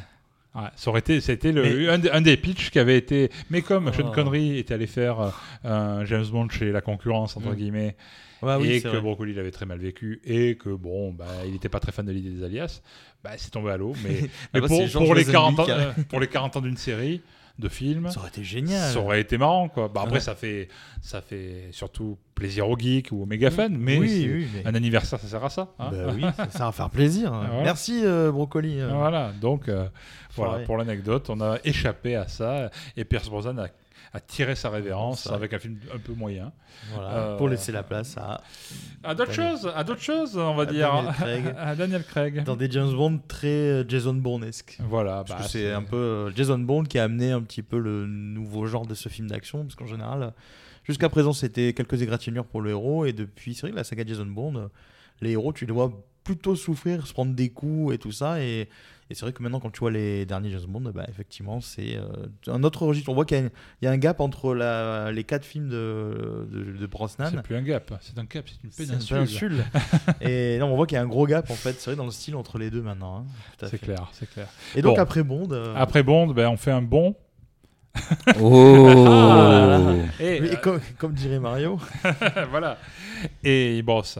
Euh, on fait un bond pour aller, non pas de, en Angleterre, pas au Royaume-Uni, mais on fait un petit bond pour aller en Suède. Ah oui. Et un peu en Grèce aussi. petit Voilà, le dernier film dont je vais vous parler pour Pierce Brosnan. Alors, Kitty Pleasure, j'assume totalement. Ouais, ouais. Euh, ben, je vais vous parler de quelque chose. Alors, je vous ai parlé au début de, sur James Bond que les films de, avec Pierce Brosnan quadruplaient la mise de départ en Ouais. box-office. Là, c'est un film qui a un budget de 52 millions de dollars Mhm. et qui a multiplié à peu près par 12 Wow. en, en recettes de box-office, avec 615,7 euh, millions de dollars. Ah ouais. Ouais. Bon. J'ai jamais vu ce fi- ces Honnêtement, films. Pierce Brosnan n'y est pour rien. Non, non, mais bon, il fait partie du Clairement cast. pas. euh, mais Voilà. effectivement, je- j'ai jamais vu les films dont tu, euh, dont tu parles. Voilà. Mais je pense que je le ferai. euh, Donc le film en question. Donc, je, pas dit en début je ne l'ai pas dit en début d'émission, mais Ouais. je vais parler de Mamma Mia. Euh, euh, Here I go again. Ah, My, ah. I have a dream, bon, ça. a song to sing, Brice est à fond. J'ai fait le musée à bas, moi, monsieur. Moi aussi. Il n'y a que ça à faire à Stockholm. c'est pas vrai. C'est pas vrai. il y a- Je crois qu'il y a un bar près Oui. d'une pharmacie. Non, il y a un, ba- il y a un bar euh, musée à bas. Oh, Oh merde. Oui. Retrouvé Les droits d'auteur, les droits d'auteur. En a deux à qui il faut que je dise qu'ils sont trop seulement. Lesquels deux? C'est moi qui ai lancé les invitations. Ma mère ne sait rien. Une coquine, toi, t'es bien comme ta c'est mais- mais c'est quoi, mais- c'est quoi cette, c'est quoi cette réplique? Toujours aussi doué pour les entrées fracassantes. Meryl Streep, Pierce Brosnan, euh, Colin Colin Firth. Firth. Tout à fait. Et le troisième père, je sais plus qui c'était. Euh, il joue euh, dans Avengers. euh, Oui, oui, c'est. euh, comment il s'appelle? Skarsgård. Euh, Oui, oui, parce qu'il a, il a un nom Stellan nordique. Skarsgård. Stellan Skarsgård, qui joue dans Tchernobyl notamment. Très. Donc, comédie musicale euh, sur l'univers d'Abba, donc c'est ça Tout à fait. Exact. Tout à fait sur l'univers d'Abba. Et alors, à l'origine, c'est une comédie musicale suédoise montée par deux membres du groupe ABBA, Benny. Andersson et Björn Ulvaeus. Alors, ne- désolé, mon pardonnez mon suédois, il y en a Alors, d'autres. écoute, moi, je vais parler de la note pureté allemande tout à l'heure, et donc je peux pas te me Voilà. moquer de toi. Voilà, et d'ailleurs, une, une des membres du groupe a aussi mis des fonds dans la comédie musicale. D'accord, donc en gros 3 sur 4 à avoir Voilà, ex- euh. Exactement. Euh, ça reprend à peu près la même intrigue du- que le film. C'est-à-dire, euh, c'est Sophie Sheridan euh, et sa mère, Donna. Euh, Sophie est sur le point de se marier dans un village euh, grec et souhaite que son père l'accompagne à l'hôtel. Seulement, elle ignore lequel des trois anciens amants de sa mère est son véritable père. Ah, d'où la, la réflexion, ah, t'es une vraie coquine comme Voilà. d'accord. C'est pété quand même. Exactement. Euh, alors, cette comédie musicale a fait un énorme succès. Ah bah, a bah, plaît, hein. multiplié les ré- représentations, que ce soit dans le West, End- le West End à Londres ou à Broadway. Ah, ça a été en- adapté en comédie musicale euh Non, c'est une comédie musicale qui Ah, a été adaptée comédie en musicale, film. d'accord. Donc ils ont repris les, les chansons d'Abba, ils en ont fait une comédie musicale qui a été Exactement. adaptée au cinéma, d'accord. Voilà, exactement. Ok, je vois le. Et euh, donc cette comédie musicale euh, en tant que telle a été, euh, je crois, la septième plus la plus jouée à Londres, la neuvième à Broadway. Enfin, ça Ah a oui, été un méga, ouais, ouais. succès. C'est pour ça que je dis le, le, le résultat au box-office du film n'a rien à voir avec Pierce Brosnan. Oui. soyons clairs. Parce hein, qu'il y a quand même beaucoup de gens au casting. C'est un peu capillotracté mon. Ouais, ouais. Pour parler de ce film. J'avais envie de parler d'Abba, c'est tout. Voilà, mais à, un- à un moment Guilty do- pleasure. à un moment donné, à part chez un boucher, je parle d'Abba où Donc, euh, la, mise, la mise en scène de la comédie musicale est faite par la britannique Philida Lloyd. Ouais. Et c'est cette même Philida Lloyd qui va réaliser le film Mamma Mia. D'accord. Donc, euh, euh, ouais. C'est cohérent. C'est cohérent, voilà, comme tu dis. Et elle réalisera aussi, après coup, la suite, Mamma Mia. Here we go again. oui, bah oui. Voilà. Vous m'aurez entendu chanter du Abba ici. Donc Mamma Mia, le premier du nom est sorti en 2008, le- la suite ouais. en 2018. Euh, rien de bien connu dans la, fi- dans la filmo de Philida Lloyd, du coup, Mhm. Euh, à part, entre les deux films, Ouais. un biopic sur Margaret Thatcher.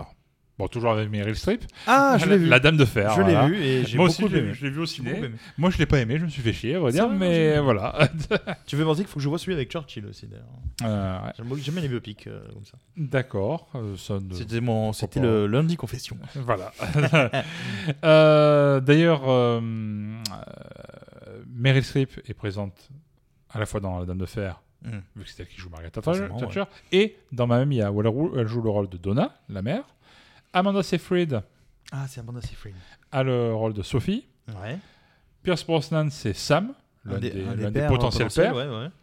Euh, Colin Firth, c'est un autre des pères potentiels. Mhm. Stellan Skarsgård, pareil. Voilà, ouais. Et il y a invité au mariage aussi. Alors le mariage, c'est entre euh, euh, le personnage d'Amanda Seyfried et Dominic Cooper, qui a joué dans Preacher, Ouais. notamment.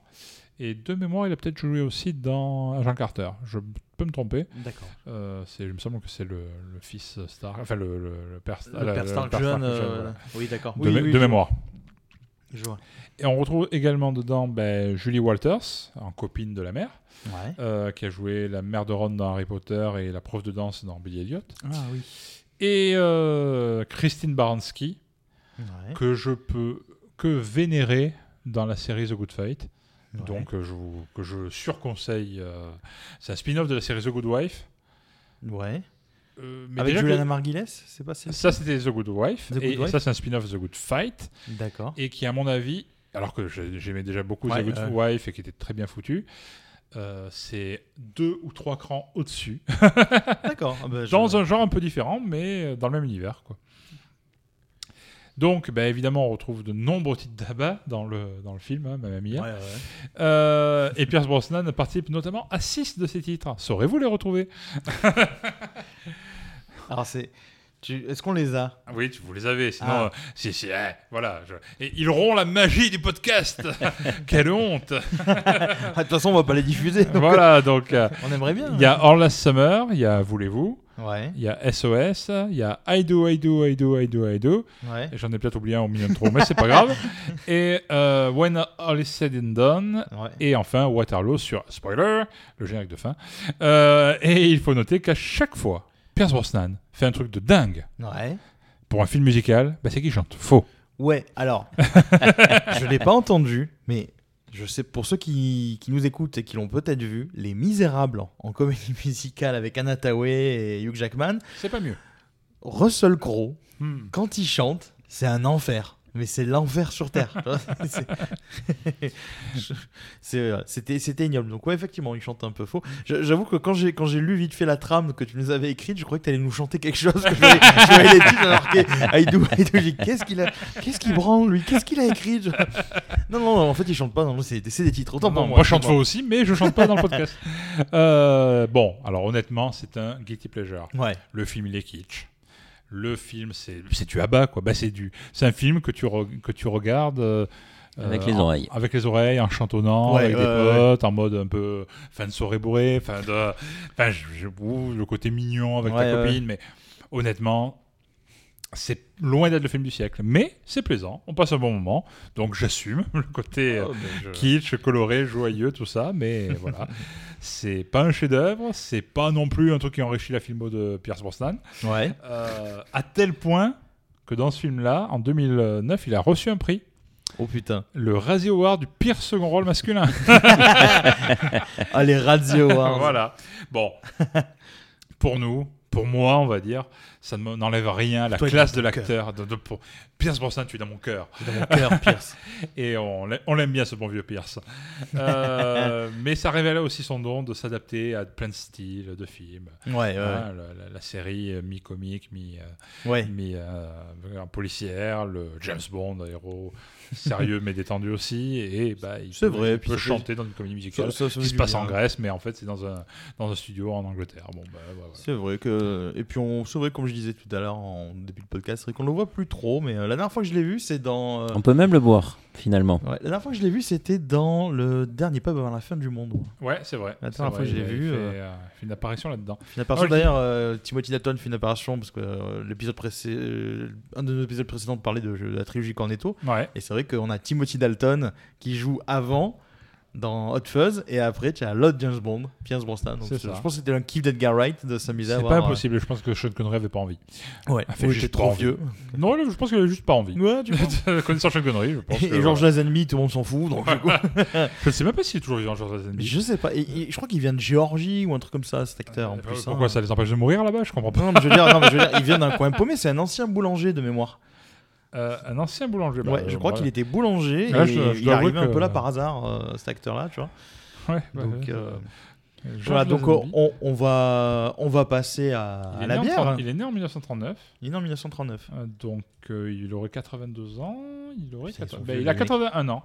Ah ouais, donc il, il est a toujours 81 là, ans, toujours 5 là. septembre 1939. euh, ouais, ouais, il est toujours là. Ouais. Et après James Bond, il a fait. ben, Qu'est-ce qu'il a fait après James Bond Il n'a Rien fait. Pas fait Il est reparti à la boulangerie. grand-chose.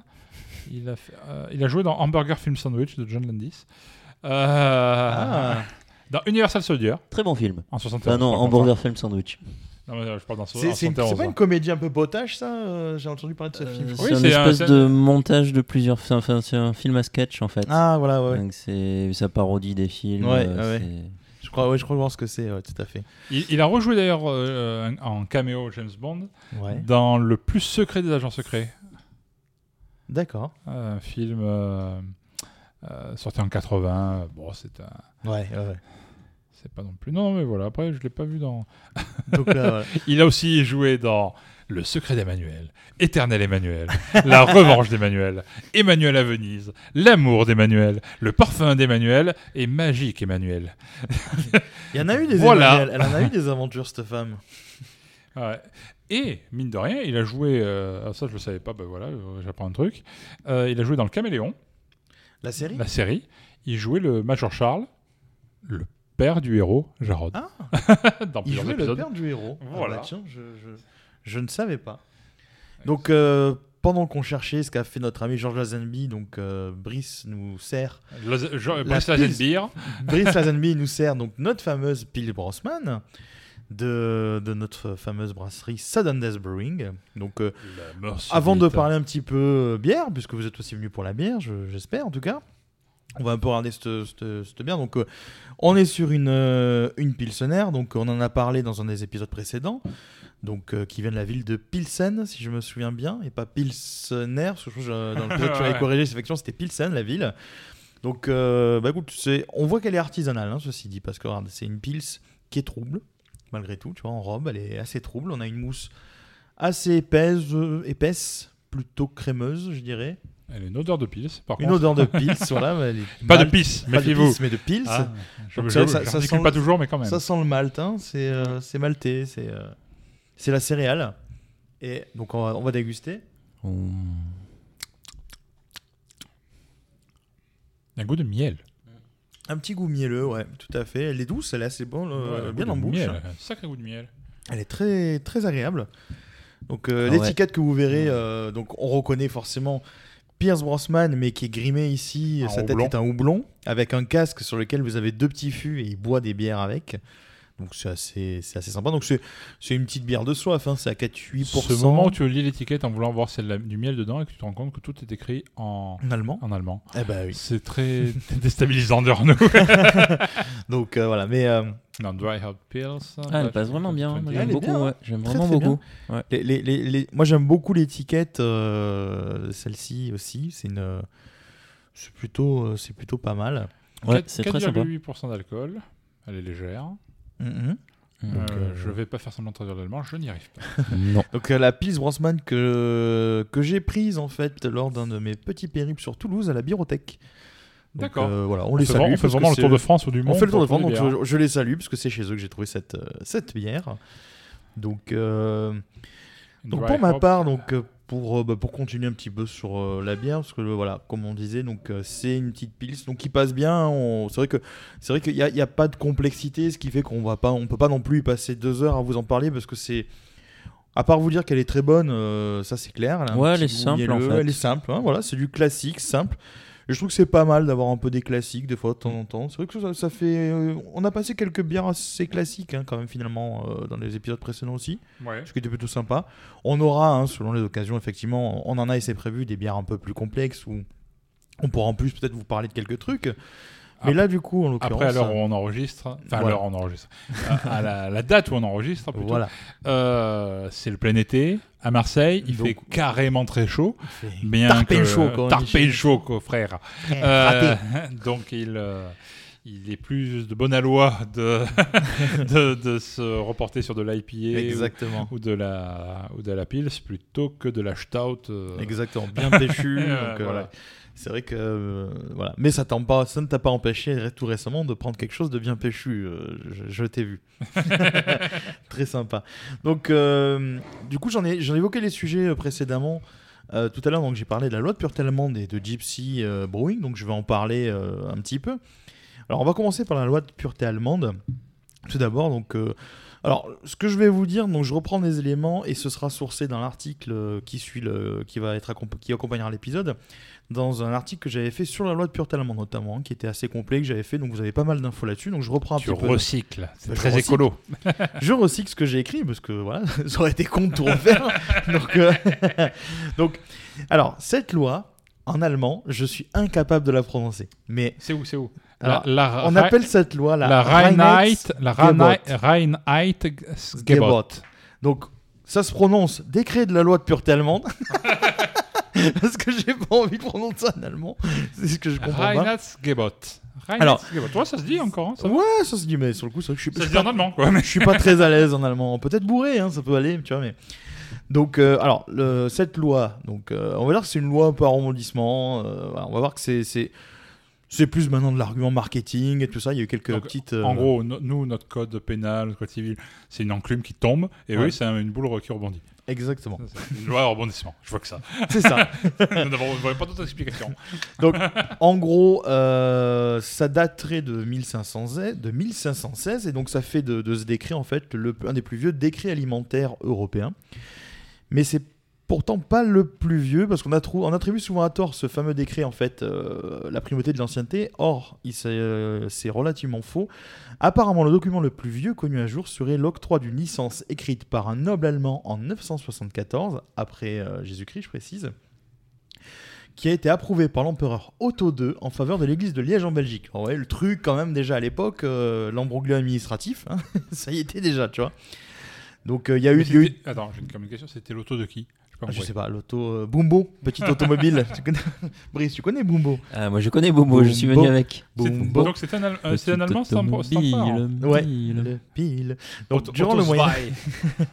Donc, en gros, euh, peu de temps après, donc durant le Moyen Âge, on a eu, ouais, il y a eu d'autres licences du même type qui ont existé euh, du côté de Nuremberg, à Erfurt, à Weissensee, excusez-moi pour en allemand, ou encore Munich. Donc chronologiquement, euh, ça s'est étendu jusqu'en 1487. Puis après, on a eu le fameux décret, donc celui-ci, de 1516 en fait, qui est vraiment le décret, on va dire, officiel.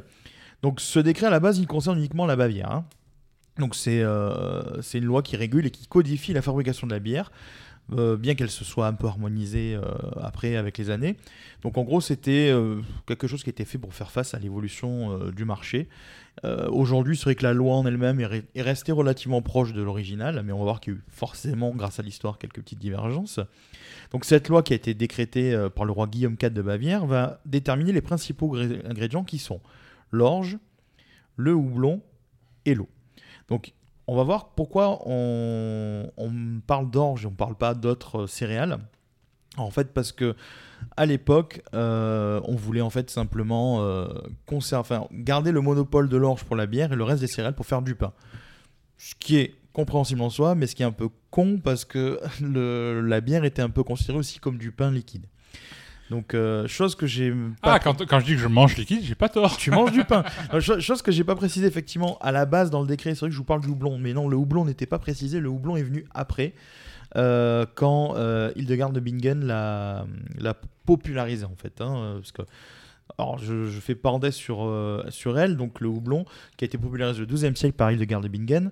Donc auparavant on utilisait d'autres plantes. Alors le houblon était utilisé hein, dans, dans la bière, mais on l'utilisait sans pour autant savoir en fait quelles étaient ses vertus, qui sont des vertus aseptisantes, amérisantes, etc. Et Hildegard Bingen, qui était une botaniste, était une femme d'église, hein, mais qui était très connue, c'était une noble, hein, noble d'église en fait, qui était très connue, qui était assez badass hein, en soi. Et elle a, euh, elle a reporté des écrits en fait, euh, et elle a étudié du coup le, le phénomène du houblon. Ce qui fait qu'en fait, euh, après ça, le houblon est entré dans la loi de pureté allemande. Donc c'est grâce à elle qu'on a le, qu'on a le, le houblon. Alors, il y a deux raisons qui justifient en fait pourquoi on a imposé aussi ce houblon. Donc bah, déjà parce que pour la santé, c'était quand même mieux d'avoir du houblon, une seule plante dont on est sûr qu'elle ne nous tue pas. D'accord, pourquoi les, les- ce qui m'était avant, ça a tué Bah, le problème, c'est que tu avais une chance sur deux dans les. On appelait ça des gruites, hein, donc. euh, Gruit, des gruit, gruites. gruit, gruit. Voilà. Tu, pouvais avoir des, des, des- des- on va dire des, des- des chances que certaines bières te tuent. Alors, pas parce que tu l'avais mal cuite, mais parce que selon les épices, les plantes que tu mettais dedans, c'est voilà. C'est en gros, euh, tu en faisais une, tu dis bah tiens, je vais tester cette plante là, tu la mets dedans, bah en fait tu t'aperçois que la personne tombe malade, alors soit elle meurt, soit elle est très malade. Et en plus, c'était assez mal vu de mal faire une bière, tu pouvais finir au bûcher, quoi. Donc, euh, donc c'est pas. C'est pas, c'est pas génial, tu vois. Et la seconde raison est financière. C'est-à-dire qu'à l'époque, le gruit était fabriqué par les moines et les abbayes catholiques qui en détenaient le monopole. Et elle faisait payer en fait un impôt sur la bière. Et définir une imposition du houblon au lieu du gruit a permis en fait de se défaire de, un petit peu de la mainmise de l'église. En fait. Ah, c'est l'évasion fiscale en fait, le houblon. En quelque sorte, en quelque sorte. Mais on va voir que cette loi de pureté allemande, en fait, c'est- c'est c'est quelque chose d'assez politique, assez marketing, assez fiscal, en fait. C'est euh, c'est euh, voilà. En, en- on, on va aller un petit peu plus loin dans le temps, donc on va arriver en 1871. La Bavière est forcée d'entrer dans l'empire allemand. Donc toutefois, elle parvient à négocier la garde de sa loi afin de se protéger de la concurrence du reste de l'Allemagne. Donc là, ça devient carrément anticoncurrentiel. Donc c'est en 1906 que la loi, par contre, elle va être étendue à tout le pays. Enfin, il a noté qu'initialement la loi, elle permettait également de fixer les prix de vente des bières. Donc euh, c'était carrément vraiment un traité plus commercial. Au début, ça a été un traité qui a été fait pour réguler la fabrication de la bière. Et aujourd'hui, on voit que c'est plutôt un traité qui est fait pour euh, réguler la concurrence. Donc d'ailleurs, peu après euh, la Seconde Guerre mondiale, donc il y a eu des modifications. Donc euh, on a autorisé à avoir des bières de, fermentation haute, que sont les ales, telles que les pale ale, les porters, les stout, les wheat beer, les bières blanches, etc. Le Folch aussi, non? Le Folch. Le Kolsch. Le Kolsch, Le pardon, Kolsch. le Kolsch. le Folch, je crois, c'est une danse, comme la polka. Ah, c'est la, version- c'est la version Leader Price ou euh, Voilà. Lidl de l'autre. C'est la Folch. Donc, on a eu l'autorisation d'utiliser d'autres maltes, parce que du coup, à la base, c'était que l'orge. Donc, ainsi qu'une certaine quantité de sucre et de colorant. Et on a pu avoir un petit peu plus, entre guillemets, de, de, de- de liberté. Donc, euh, mais il y a eu quand même des trucs comme ça, hein, euh, où euh, des gens se sont un peu rebiffés contre cette loi. Rebiffés, ils se sont rebiffés. Notamment en 87, où a eu lieu en Allemagne un procès justement auprès de la Cour de justice européenne, qui a été initié par des brasseurs français, Cocorico. Pourquoi? Parce qu'en fait, ceux-ci ne pouvaient pas exporter leur bière en Allemagne sous l'appellation du nom bière, parce qu'elles ne respectaient pas les lois de pureté du pays. Donc, Malin. problème, comme l'Allemagne est, Malin, le lynx. comme l'Allemagne est entrée en Europe, et pour ceux qui, euh, qui ne le savent pas, le droit européen prévaut sur le droit national. Daniel De quoi Daniel Prévost Daniel Prévost. Non. J'a- J'avais pas fait le rapprochement. Donc voilà. Donc, sur nous. les, les- les brasseurs français, du coup, se sentent lésés. Donc, euh, ils voient une concurrence qui, qui juge déloyale. Et ils jugent cette mesure, forcément, du coup, protectionniste. Et la Cour, du coup, forcément, a tranché en faveur des plaignants. Donc, les, Allemands ont décidé d'appliquer la loi aux bières brassées en Allemagne et, en bas, et également dans tout ce qui est euh, bière de basse fermentation, par exemple, les lagers. Donc, euh, aussi bien en importation de, de concurrents étrangers. Donc, ce qui fait qu'aujourd'hui, en Allemagne, vous êtes un brasseur français, vous pouvez exporter votre bière en Allemagne et conserver le mot bière dedans. Donc, euh, donc voilà. Plutôt utile. Voilà. Tout à fait. Dans un autre registre, euh, petite anecdote aussi, il y a un monastère allemand qui brassait de la bière artisanale et en 90, juste après la réunification, donc euh, juste à- après le dernier James Bond, tout à l'heure, donc euh, il y a eu en fait euh, le gouvernement allemand, par le biais de la loi de pureté, on les a plusieurs fois avertis en gros d'arrêter de, produire leur bière brune parce qu'elle contenait du sucre, en fait, du sucre qui avait été mis en sus du brassage classique donc ça respectait pas en gros les détails du code. Et donc après plusieurs négociations, ils ont pu garder le mot bière dans leur truc. Donc il a fallu en fait que les mecs euh, luttent pour pouvoir continuer à appeler leur bière bière. C'est ça qui est assez, assez dingo en fait avec ça. Et aujourd'hui, de nos jours, bon, bah, la, la loi de pureté allemande, euh, c'est- plus un truc institutionnel, mais c'est plus respecté, puisque aujourd'hui, bah, comme on le voit, hein, nos, nos amis de, de Sudendets, de Fragrubir et compagnie, ils se font plaisir avec certaines recettes. hein. Il y a de la sour, il y a de la stout. euh, D'ailleurs, voilà. ça tâche un peu des fois. hein. voilà, exactement. Il y a, a- a d'ailleurs eu une, une modification dans la loi de pureté allemande où on a autorisé en fait à faire de la bière sans gluten. Ça Donc, ils peut être ont- voilà, utile. ça peut être utile. Donc c'est c'est plus maintenant, euh, on va dire, un argument marketing. On vous vend la loi de pureté allemande comme quelque chose qui a 500 ans. Le problème, c'est que ça a été tellement ratifié. Comme j'ai dit, on a les premiers prémices de cette loi en 1974. Euh, avant 1516, on a commencé aussi à avoir des décrets qui ressemblaient beaucoup. Et au moment où on a découvert le- les vertus du houblon, c'est là que vraiment, on va dire, on a déterminé que la loi de pureté allemande commençait à partir du moment où on a incorporé vraiment le houblon. Donc ça fait 500 ans, mais sauf qu'il y a eu tellement de modifications et tout ça que c'est un argument marketing d'autre chose. Mais le problème, c'est que ça reste quand même quelque chose ancré dans la culture allemande. Ce qui fait que vous avez, comme je le disais tout à l'heure, on a peu de brasseries en Allemagne qui, ne, qui vont au-delà du code en fait. Et c'est pour ça que quand vous allez en Allemagne, vous trouvez beaucoup de bières qui sont euh, des bières blondes assez classiques, qui respectent du coup la, la codification. On a quelques criques aussi, des bières un petit peu sucrées, euh, framboises, fraises, fruits rouges, tout ça. Mais ça reste toujours très, euh, très codifié. Donc du coup, c'est vrai qu'on n'a pas une révolution brassicole aussi euh, prononcée que chez nous en France. Donc euh, voilà pour la, la loi de pureté allemande. Donc, euh, et pour rester du coup sur le- nos amis du coup de Suddenness Brewing, donc je, je faisais référence au Gypsy Brewing. Donc là, ça va être un Mais peu plus qu'est-ce court. que c'est donc Mais qu'est-ce que c'est donc? En gros, un Gypsy Brewer, c'est très simple. hein. Joby, Joba. Ils ont, il y a un feu de camp, hein, voilà. il y a une roulotte. Non, en fait, c'est en gros, vous êtes, il y a, on a deux, deux business models. Vous, avez, vous êtes, soit vous êtes un Deux brasseur. business models. C'est que du fric tout ça. Que du pognon. Il y a du marketing euh, pour faire une loi datée de- d'il y a 12 milliards d'années. Voilà. Et, et là, d'un- et là, d'un coup, des business Des models. business. Tu vas voir. Je te parle business. Non, tu as, as deux business models en fait. On a dit qu'on faisait pas les accents. C'est vrai, pardon. On a arrêté, de- on est plus sponsorisé par Michel Leb, du coup ça craint. Mais- non, en gros, euh, tu as le, le brasseur, donc euh, le brasseur classique euh, Gypsy Brewing, c'est-à-dire que c'est celui qui va, re- il veut rester tout le temps en Gypsy. Donc tu as des gens assez connus comme Craig Allen en France, Mick Heller qui est un Gypsy Brewer assez, assez reconnu. Donc en gros, ce, sont ces gens qui ne, ne brassent pas du coup euh, dans leur propre structure, mais qui brassent du coup chez les autres. C'est ça le principe du GC Brewer. Donc c'est un brasseur à la base, donc attention, il est bien brasseur, mais il brasse chez les autres. Donc euh, euh, par exemple, je vous donne un exemple. C'est ce, a- ce pote relou qui dort sur ton canapé pendant 12 000 ans, c'est ça? Voilà, exactement. Bah, je vous donne un exemple parce que euh, il fait, enfin, il fait l'actu en ce moment. Je pense que vous en entendez parler dans les actus euh, françaises, enfin françaises de la bière. Attention, je m'en- je m'entends. Euh, à Marseille, on a la brasserie Asylum de, de Antoine, un, un de mes, un de mes camarades, qui est notamment qui débute en gypsy. Le temps de s'installer. Donc, euh, il brasse par exemple chez Minote, euh, et demain, il peut très bien brasser dans, chez notre brasserie, chez Bulle de France. Donc, le brasseur, du coup, va sur place. Donc, après, Ou- as- ou ailleurs en Europe, c'est pas ailleurs en Europe, franco-français oui, comme truc, Oui, quoi. bah oui, tout à fait. Bah, Prism a commencé avec Fra Gros Beer avant de s'implanter, du coup, euh, dans, le, dans l'Hérault. Et maintenant, ils ont leur propre brasserie, donc ils font plus rien avec Fra Gros Beer, si ce n'est des collabs, en fait. hein, mais... Donc tu as deux modèles, c'est soit tu vas sur place et tu brasses avec le matos, par exemple ce que fait euh, mon camarade Antoine, il va sur place une journée et il brasse avec le matos qu'on lui met à disposition, ou quand vous êtes euh, un brasseur qui en gros est toujours en, très bonne entente avec la, brasserie chez qui vous allez, bah, vous laissez euh, votre recette, vous la faites une fois et le gars la connaît. Et pour les prochains brassins, il vous laisse laissez le brasseur faire en fait. Le brasseur qui vous prête le matos fait lui-même le truc. Donc ça c'est le c'est le principe du gypsy brewing. Alors c'est à ne pas confondre avec ce qu'on appelle les bières d'étiquette. Donc les bières d'étiquette, c'est quoi C'est euh, Ça doit être bizarre de une bière avec des, euh, boire avec une bière avec des étiquettes dedans. c'est dégueu. Bah, Un bière peu collant. Bière d'étiquette, du coup, c'est c'est- c'est- c'est encore plus con. C'est euh, imaginez, vous êtes, euh, on est à Marseille, vous êtes un club de pétanque et vous voulez avoir votre bière à vous, mais vous n'êtes pas brasseur. Donc qu'est-ce que La vous faites bière des boules. La bière à des boules. Bah, vous allez voir quoi? Bah, Vous allez voir une brasserie, vous lui dites, bah voilà, on aimerait bien faire une bière, euh, on sait pas trop, une bière blonde. Euh, est-ce que vous sauriez nous faire ça? Bah, Le brasseur va vous dire bah, écoutez, oui, moi je peux vous faire ça, j'ai les volumes, euh, j'ai le matos pour, en tout cas j'ai la dispo. Il vous faut combien de volumes? Il me faut euh, 5 hectolitres, 10 hectolitres, peut-être 100, ça dépend. Si c'est une licence Une- une soirée ou- une soirée, voilà. Et il vous fait votre, votre, votre bière.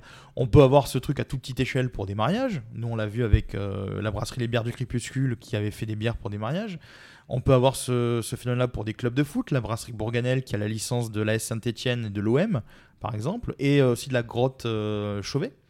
Donc la C'est- c'est un paléo. club de foot, ça aussi, la grotte c'est pas un Chauvet. club de foot, ouais, la grotte Chauvet. Et voilà, il a, il a pris des licences. euh, Ils ont donc ils ont ils exploitent la licence de l'étiquette par exemple, c'est une bière à étiquette.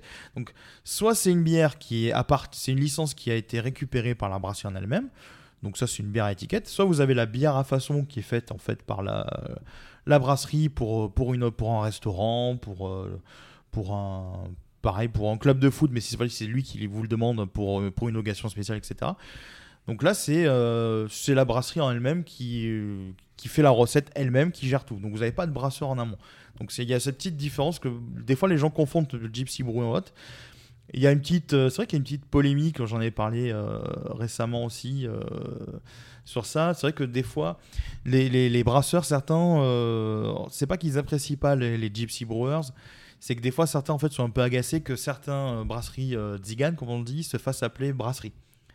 Pourquoi? Parce que bah, c'est vrai qu'ils ils prennent à la base ceux qui sont tout le temps en mode Zigan en fait, ils prennent pas la, ils prennent pas le risque entre guillemets de s'installer, d'acheter Oui, du de- matos. ils, euh, ils mettent pas la mise de départ. Voilà, C'est ils- plutôt des brasseurs nomades Voilà. plutôt que des brasseries tziganes. Exactement. Wow, comme c'est beau ce que je dis. C'est beau. Ouais, en gros, tu as, tu as deux, deux, deux modèles en fait. C'est sur ça, c'est que tu as, voilà ce que je disais. Tu as ceux en fait qui vont se faire ça tout le temps, et puis tu as ceux par contre qui débutent comme ça. Et depuis d'ailleurs maintenant, parce que maintenant les, bières doivent être euh, honnêtes, les bières mensongères c'est fini. Donc quand tu fais une bière à façon, euh, une bière façon, quand tu fais pendant une bière euh, justement gypsy, le temps que tu t'installes dans ta propre structure, tu es obligé de mettre où ta, bière a été brassée. Dans le cas d'Asylum par exemple, c'est bien marqué que le premier des premiers brassins, c'est marqué fait à, la Minote à Marseille. Et puis le jour où il sera installé, bah, il aura besoin juste de mettre le nom de sa société avec le lieu dans lequel il officie Contrairement à certaines bières. Qu'on connaît, hein, euh, qu'on ne citera pas, mais qui euh, jouent en gros sur le flou juridique et vont dire que c'est brassé en France, sans vous dire que c'est brassé euh, pas du tout dans le- la région dans laquelle ils prétendent être. Donc, euh, et on parle de Marseille, mais il y a plein d'autres régions malheureusement qui sont concernées par ça. Donc voilà, c'est Voilà, je vous ai parlé de la Pure allemande, je vous ai parlé du coup de la du Gypsy Brewing et donc comme je le disais, donc on a abordé donc le Gypsy Brewing, les différents modèles de Gypsy Brewing. Petite parenthèse sur les bières à façon et, euh, et les bières à étiquette. Et donc maintenant qu'on a commencé un petit peu à déguster notre bière, on va un peu se détendre. Et puis je vous propose un, bah, petit quiz vu qu'on parlait beaucoup d'espions et tout ça, donc je, vous propose un, petit quiz. Donc euh, comme on sait, donc, euh, bah, Pierce Brosnan est connu pour son incarnation de James Bond, donc euh, je vais vous parler d'espions. Et pour ce faire, je vais en gros, en gros, vous décrire un film. Et vous devi- que des films avec Carlos, Et vous gros. devinez, c'est grossophobie, on a dit non. Et vous devez deviner soit le nom du film, soit le nom de l'espion. Donc ça peut aller vite, hein, selon ce que je vais dire. Donc, euh, est-ce que vous êtes chaud? Est-ce que vous êtes prêt? Ah, moi, je suis chaud comme une baraque à frites. Ah bah dis donc, Polonaise. c'est c'est le titre de ta sextape ça, non? Non, mais carrément. Allez, on commence. Le premier. C'est un espion amnésique qui fait la bagarre, des poursuites assez réalistes et dont le Jason genre change les Bourne. codes des films d'action. Jason Bourne. Allez, très bien. Le J'avais deuxième. pas compris le mot amnésique. J'ai compris un espion nazi. Donc euh, non, ce n'est pas ça. Non, c'est pas ce film-là. C'est un espion complètement pourri qui Max fait que des conneries ouais, et qui est un vrai danger pour les super série. Super Ah. série. Bon, le, le film film est, est marrant le film est marrant avec euh, Steve Carell, Dwayne Johnson euh, notamment. Ouais, C'était du Steve Carell euh, classique hein, et Anna Tawai. Le troisième film. Le- D'ailleurs, le doublage de la série Max Amenas en français est juste Ah, je l'ai magique. jamais vu. Je l'ai jamais vu. tiens. Troisième, euh, troisième film. Un espion qui mesure 1m1, qui court très vite, qui fait ses cascades lui-même dans des scènes d'action Tom très Cruise. bien foutues. Mission Impossible. Mission Impossible, Tom Ah Cruise. là là. Et Dan Hunt. Ah Eh, il fait 1m20 quand même, le mec. Ouais, bien ouais. Et quand il court, il y a, il y a- alors je me souviens, de ceux ceux qui connaissent cette série, c'est Cougar Town. Il y a tout un. Je suis en train de la un truc- re-regarder en ce moment. Et à un moment donné, ils disent arrête de Tom Cruiser. Parce qu'il court comme Tom Cruise. Alors, si vous regardez les films de Tom Cruise, il court très droit, il a les mains genre euh, très droites à la verticale, et il fait toujours le- les mêmes gestes. Donc ça, c'est marrant. Quatrième film, ah, il y a, vous pouvez avoir euh, double réponse sur celui-ci. Trois espionnes qui combattent le crime, et certaines d'entre elles jouent à Où est. Charlie? Dans de Dame. Et tu en as une autre. C'est un pas un film cette fois-ci, c'est un dessin animé. Euh, c'est Total Spies. Total Spies, voilà. Ouais. Parce que ça reprend un petit peu ça avec les il y a codes. marqué euh, Spies dessus. Exactement. Ensuite, cinquième. Alors ça, c'est en art narratif, ça concerne film, série et roman à la base. C'est les, les trois, hein, ça a été adapté. Enfin, c'est un roman qui a été adapté. Je donne un indice comme ça. C'est un analyste qui se retrouve espion et dont les aventures ont été narrées du coup en film, série et livre. Série très récente. Ah, Jack euh, Ryan. Jack Ryan. Jack Ryan. Ouais. Donc, la série avec euh, John Krasinski, je sais pas, Krasinski. Krasinski, donc de The Office, euh, Jim.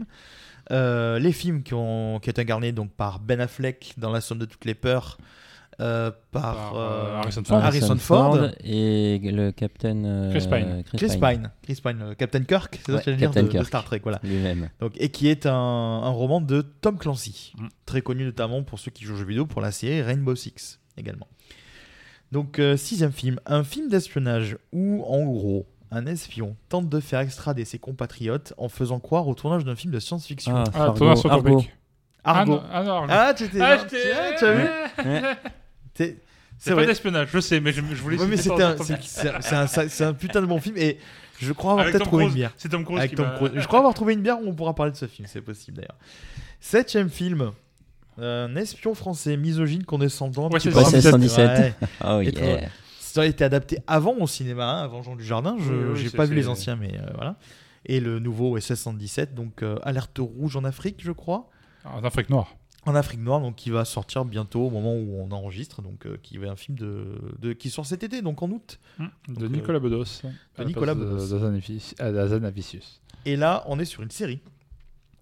C'est un espion alcoolique, obsédé sexuel, irresponsable, qui fait partie d'une agence privée gérée par sa propre mère. Oui, Archer, que je vous conseille, qui est disponible sur Netflix, qui est Ah une oui. très très bonne série, qui est très drôle. Voilà, et qui a encore une saison en préparation. Ensuite, alors, ça a été une série qui a été adaptée en film. C'est un espion russe et un espion américain qui sont forcés de collaborer ensemble. Double team. On t'a dit que Jean-Claude Van Damme, ce sera dans un autre épisode. ah, celui-là, c'est plus compliqué. Euh, c'est pas un film avec Schwarzy? C'est non, c'est pas avec Schwarzy. Non, tu confonds avec Double Détente. Ah, double mais détente, avec euh, John Bellucci et Arnold Oui, Schwarzenegger. voilà. J'aime Non, non, c'est un espion russe et un espion américain qui sont forcés de collaborer ensemble. Donc l'adaptation ciné a été faite dans les années 2010. C'est assez récent. Ouais. Euh, les acteurs, c'est euh, euh, celui qui joue le Superman actuel, le nom m'échappe. Notre Henry Superman, Cavill. Cavill. Cavill. Et l'autre, Ah, on l'a c'est vu- Agent Transfusion? Oui. Uncle. Moi, je me souviens de la vieille série. Ah oui, ah oui. Voilà. Oui, là, c'est la vieille série, tout à Ah. fait. C'est une vieille série. Elle passait sur, elle passait sur M6 l'après-midi. Oui. Euh, pas sur M6, non, elle passait euh, Euh, sur si, Canal. Sur, sur M6 Ah, ça, Moi, je l'ai vu sur a Canal Jimmy. sur M6 Sur aussi. Canal Jimmy. Ah euh, ça a passé ça. sur Canal Jimmy avant, c'est possible. Allez, on, on continue. Quand un, un peu plus subtil, mais c'est un film d'action. Quand DiCaprio est un espion aux ordres de Russell Crowe, film de Ridley Scott. Peut-être que vous l'avez pas vu, on remarque. hein, mais c'est un très bon film du coup. Vous savez ou pas Euh, Internal Affairs Euh, Non, c'était Martin Scorsese. Non, ouais, c'est Ok. c'est Martin. Je sais, euh, Bon, je vous le donne, Euh, c'est Mensonge d'État avec Russell Crowe. donc, Et là, euh, c'est Alors là. C'est très euh, film très sympa, pas pas non plus un film de l'année, mais très agréable. J'ai passé un bon moment personnellement. Ensuite, des espions anglais super bien sapés qui ont des parapluies super dangereux. Des espions. Euh... Man, euh, ah, Kingsman. Kingsman, Ah oui. exactement. Parapluie. dont le préquel va bientôt sortir ce- cette année, donc euh, avec Ralph Fiennes qui joue, euh, qui joue un des mentors. Ensuite, ah, on, en a déjà parlé. Qu'est-ce que t'as dit? J'ai même pas, pas entendu ce qu'il a dit. Bah, tu réécouteras le podcast, Ah bah ça voilà. nous fera une écoute. Le, pro- le podcast, dit-il. La Pas le bouche pro- pleine et de bretzel. Lâche ton bretzel. Donc là, on est sur un espion qui remonte le temps pour sauver le futur en remontant le passé par le présent. Enfin, je sais plus, putain. Non, Non. tout récent. Tenet.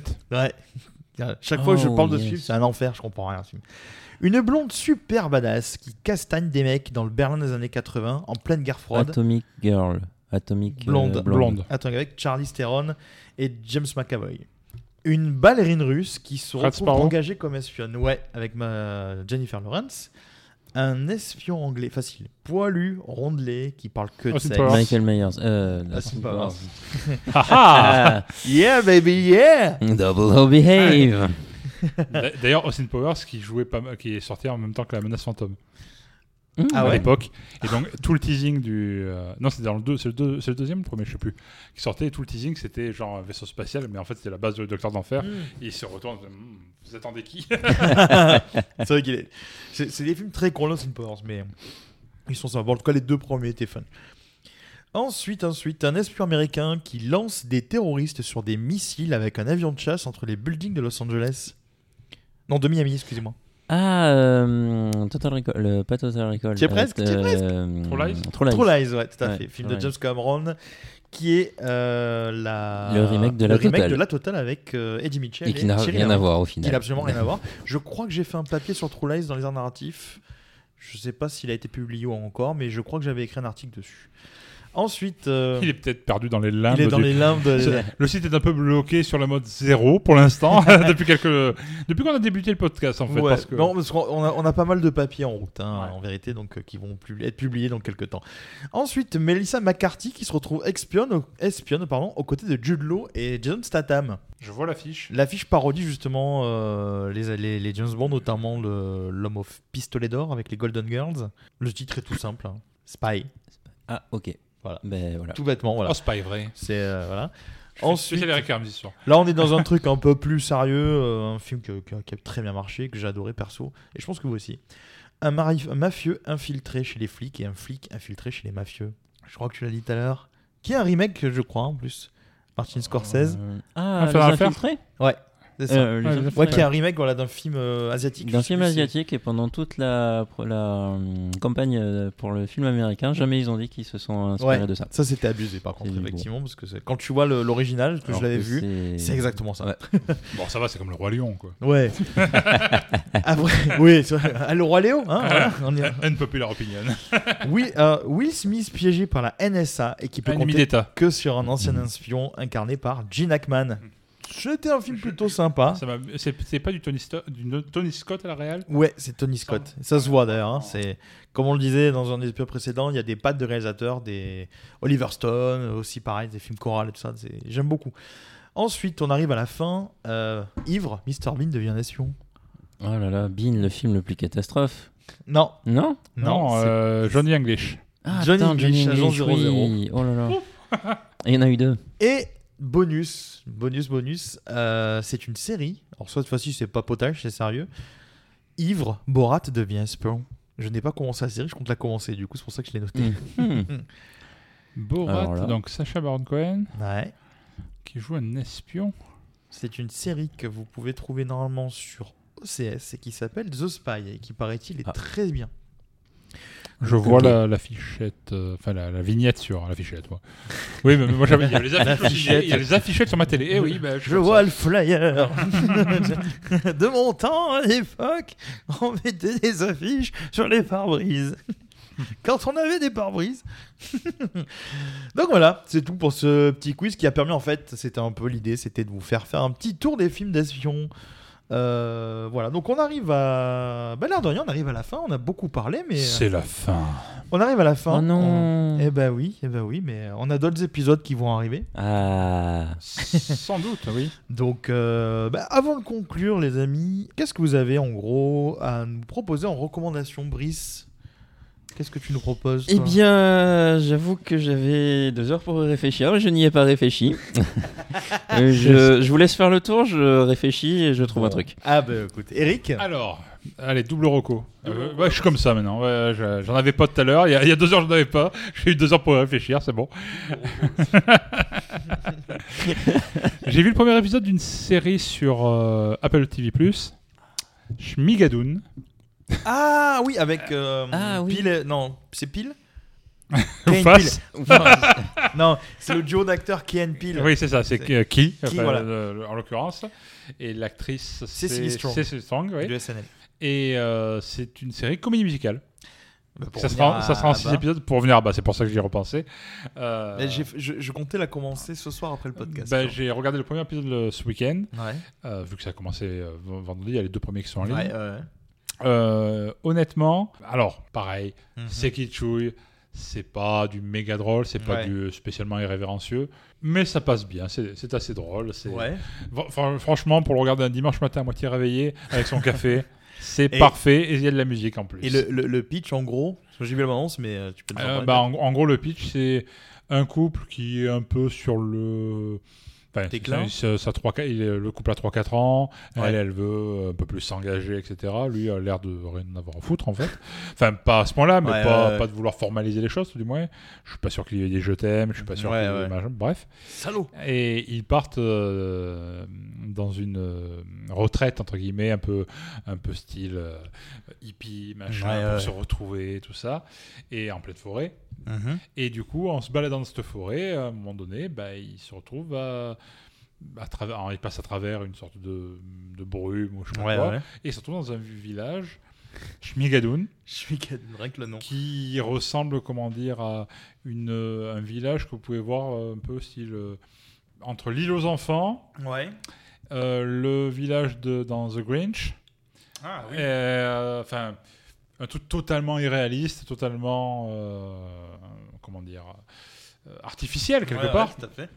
et où tous les personnages chantent, font des, des numéros à danser, chanter euh, en mode comédie Sauf que- musicale. Sauf qu'eux ne sont pas du tout. euh, Bah, ils croient être arrivés dans un parc d'attractions en fait, ou un truc comme Ah, ça, voilà. au début. Et après, ils se rendent compte que ben non. euh, on lui donne deux chambres pour un euro, enfin un dollar à, à l'hôtel, euh, parce qu'ils ne doivent pas dormir ensemble, parce que c'est c'est la, loi de la ville est un peu prude, machin. Bon, bizarre quoi. C'est- un peu le même principe, tu sais. euh, je crois qu'il y a des humoristes qui ont fait ça. Imaginez si votre vie était une comédie musicale. Toi, tu parles, d'un coup, t'as des gens qui se lèvent et qui commencent à danser dans la cafette. Voilà, eux, ils ça en reprend font- un peu ce code-là. Eux, ils en font une série. Et je, je crois qu'il y, a des act- bon, il y a des acteurs du SNL, hein, d'ailleurs, je crois. Il y a Fred Armisen, j'ai vu dans le Mhm, cast. et, ouais. euh, il doit y en avoir a- d'autres, mais. euh, Qu'est-ce que j'ai vu aussi? Euh, ce sont- c'est souvent les mêmes, les mêmes acteurs qui se retrouvent un peu tous. euh, Ouais, voilà. En t'as- général. hein. T'as Alan Cumming qui joue le maire de la ville. Ah oui, Al- Alan Cumming qui joue d'ailleurs, enfin, je reviens dessus sur The Good Wife, The Good Wife, ouais. Euh, l'avo- euh, l'avocat du, du mari de la fameuse The Good Wife, de Julia Margulies dans la série, créée- interprétée par Chris Noth. Et donc voilà, donc Schmigadoon, franchement, le premier épisode passe très bien. Le- Et honnêtement, je ne sais pas où ça va aller, mais je sens que le voyage peut être très marrant. Alan Cummings, tout à fait. J'ai l'impression que ça a peut-être un lien avec ta deuxième reco, mais je suis pas sûr. Quelle est ta deuxième reco? Ma deuxième reco. Ouais. non, ma deuxième reco, ça n'a rien à voir. C'est Ah. un court métrage. Ah merde, tu vois. Ah, t'es- eh, tu pensais que j'allais parler de The Good Wife ou Non, je pensais que t'allais parler de Loki, et du coup, Alan Cumming a joué le Loki aussi. c'est Ah pour ça. oui, non, non, Dans non, le cultissime, pourri, euh, igno- ignoble, le fils du masque. non, là, non, je vais parler du. Bah, il y a quand même du Loki dedans, quelque Ah. part. Le court métrage qui est sorti sur Disney Plus, Ouais. un court métrage des Simpsons, Ah où Loki euh, arrive, euh, enfin, exi- est exilé euh, sur euh, à Springfield. Et dans un court métrage qui doit faire 6-7 minutes, hein, pas plus. Ah oui, d'accord. Et le, le Loki arrive à, dans une famille dysfonctionnelle, bah mais oui. qui lui paraît normale par rapport à la sienne.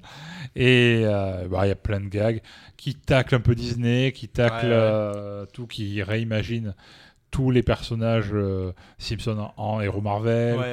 Euh, Est-ce que Tommy Delton est. euh, double, il se double. Il double, lui-même. là, il se Ouais, double double lui-même. ouais. Enfin, il se double lui-même, double le Ouais, personnage. ouais, ouais. quoi. C'est génial ça. Voilà, non, franchement, et comme c'est un court métrage, c'est un concentré de gags, Ouais. donc c'est un meilleur rythme que les épisodes en général et les épisodes récents en particulier. Ouais, ouais, ouais.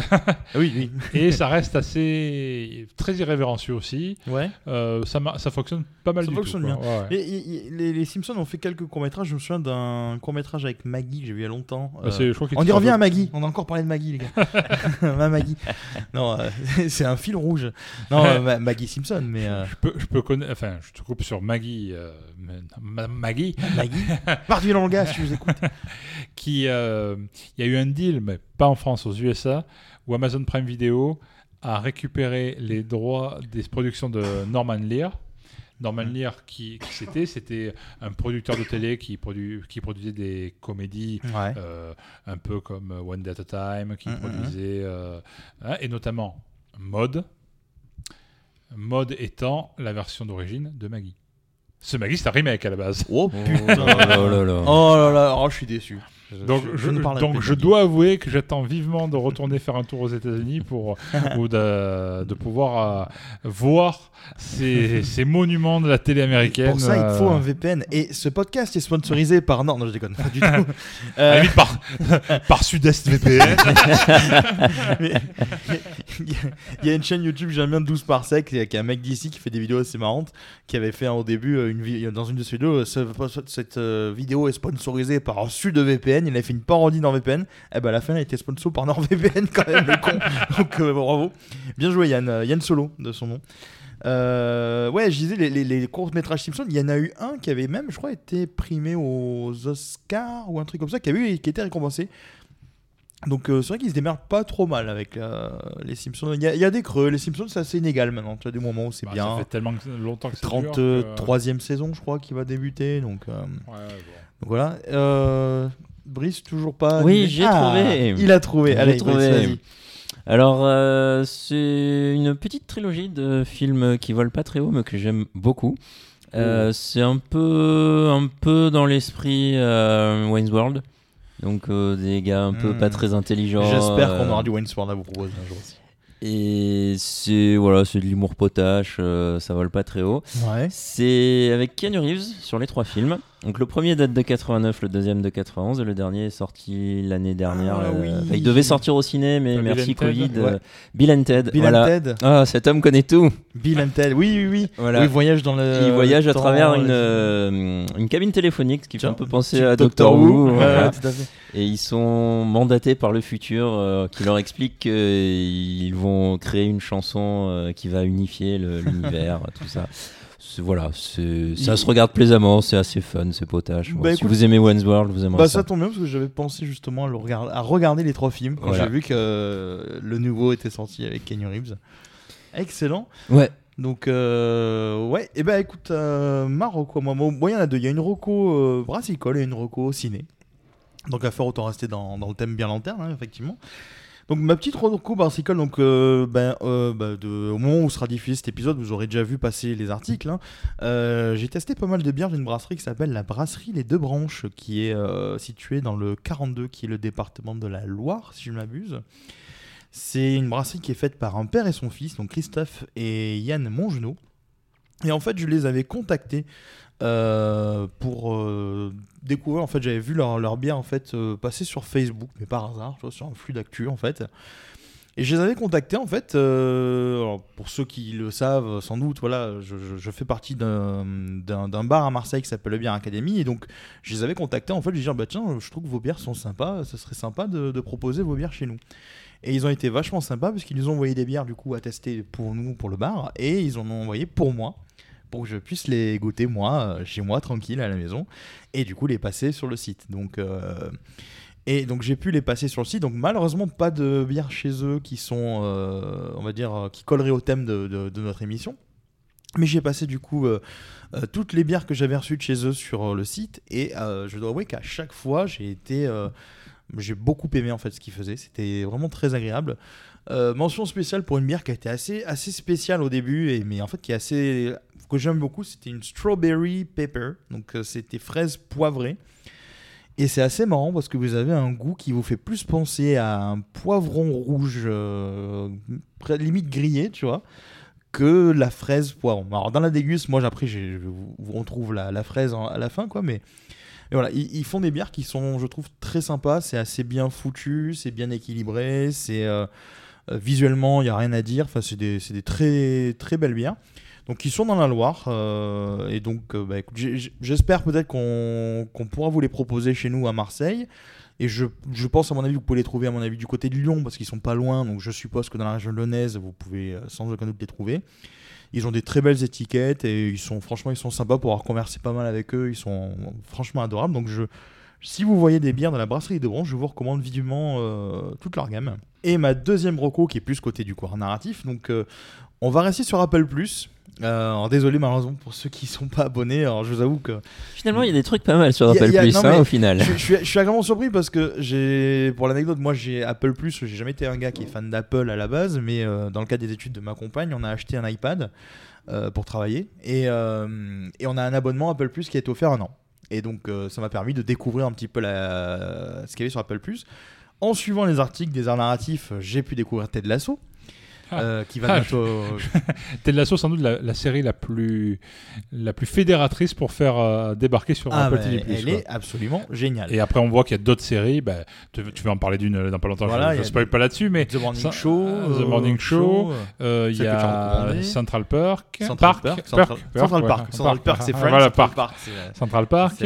Il y a pas mal de, il y a quelques films. Alors, je les ai pas forcément tous regardés. Il y a, il y a hum, Greyhound avec Tom Hanks. Ouais, y en a, il y en a d'autres. Il y a, Il y a The avec- mais je sais pas si c'est exclusif. Le banquier.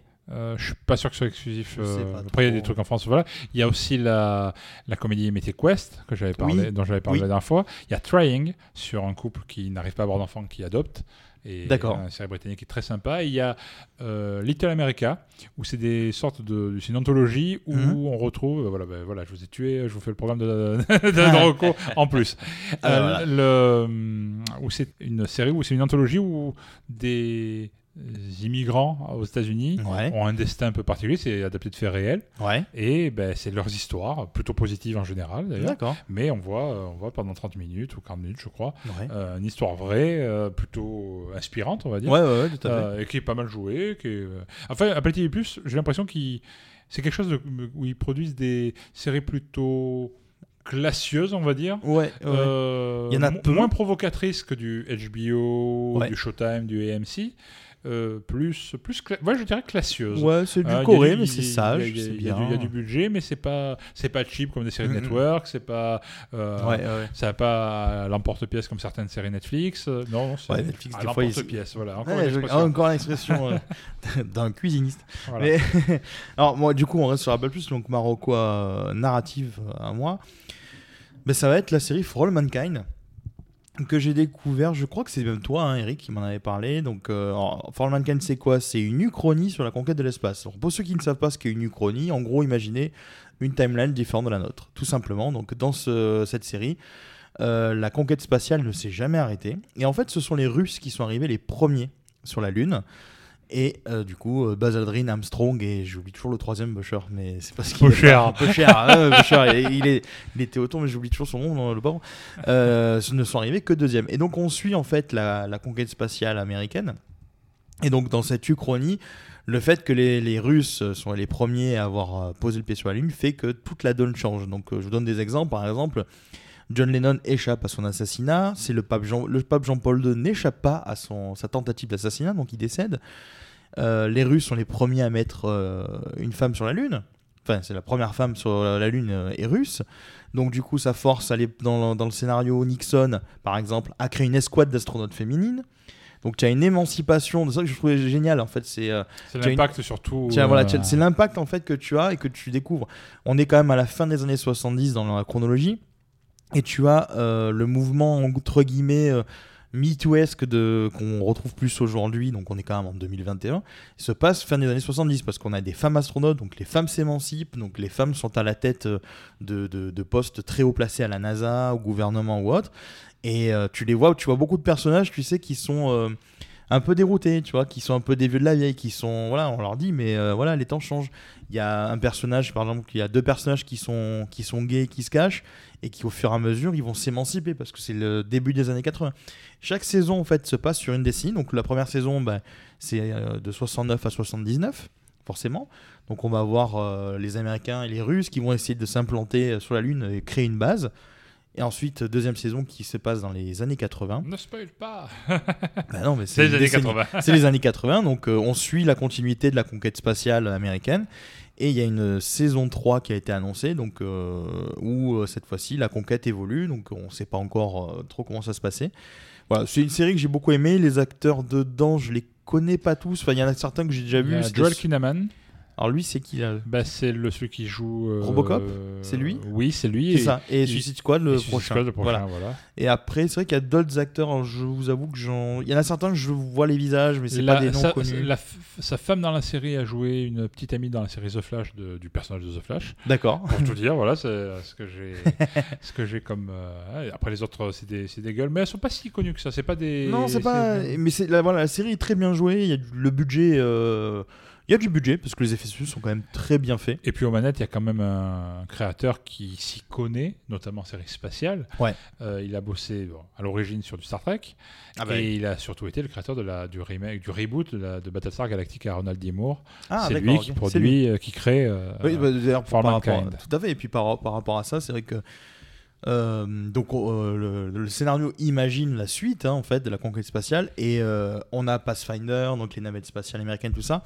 C'est très bien fait parce que euh, on, voit qu'ils se sont quand même euh, bien renseignés, ils ont bien sourcé en fait leur, leur contenu pour donner un rendu qui est franchement très réaliste. C'est pas un truc vraiment pété. Je dirais honnêtement la seule chose qui n'est pas très réaliste et encore euh, je, je genre je suis tatillon hein, c'est toutes les scènes où ils sont sur la base lunaire la gravité est normale voilà c'est le seul vraiment élément où tu peux dire ah ils sont se sont pas trop chier sur ça mais ce que je peux comprendre tout à fait mais tout le reste est vraiment bien foutu bien cohérent donc euh, série sur Apple Plus que je recommande. Je pense que cette série va peut-être être disponible sur d'autres plateformes parce que c'est Sony Pictures qui pro- coproduit la série également. Donc je suppose qu'il est probable que vous puissiez la voir dans d'autres supports euh, plus tard quand la série aura fait un petit peu son bonhomme de chemin sur Apple. Donc euh, voilà, For All Mankind sur Apple Plus. On arrive au bout de nos recos de l'émission. Je fais quand même point Community. Tu as commencé Community. J'ai commencé Community et j'aime beaucoup. Je, je suis presque à la fin de la saison 1 et euh, ça fait depuis le premier épisode que Eric m'en parle. Et ouais, c'est vraiment ça. Toi, tu connais ces... Je n'ai pas commencé Eh ben, encore, c'est très bien. je vais devoir m'y mettre. Il va falloir, c'est vraiment. pour l'anecdote, il y a à peu près 47 minutes, je suis allé sur, euh, je suis passé sur Instagram, je suis allé. Ouais, Allez, fais chier, quoi. Avec, ouais, bah, bah, on- il, paraît- il a parlé pendant deux heures à un moment donné. L'hôpital, la charité. Le mec, il nous a cassé les couilles avec un vieux James Bond. je, je, suis, je suis allé voir un peu sur Instagram. je- par hasard, Ouais. je suis tombé sur le, le- l'Instagram de la stories de Alison celle qui Mhm. joue euh, Dans Community. dans Community. Et il y avait bizarrement une réunion avec euh, euh, Danny Puddy, celui qui joue euh, Ouais. Abed dedans, Abed, beaucoup Abed. etc. Donc c'est en soirée, visiblement. Et bizarrement, hier, Ouais. Dan Harmon a annon- annoncé qu'il écrivait toujours le film.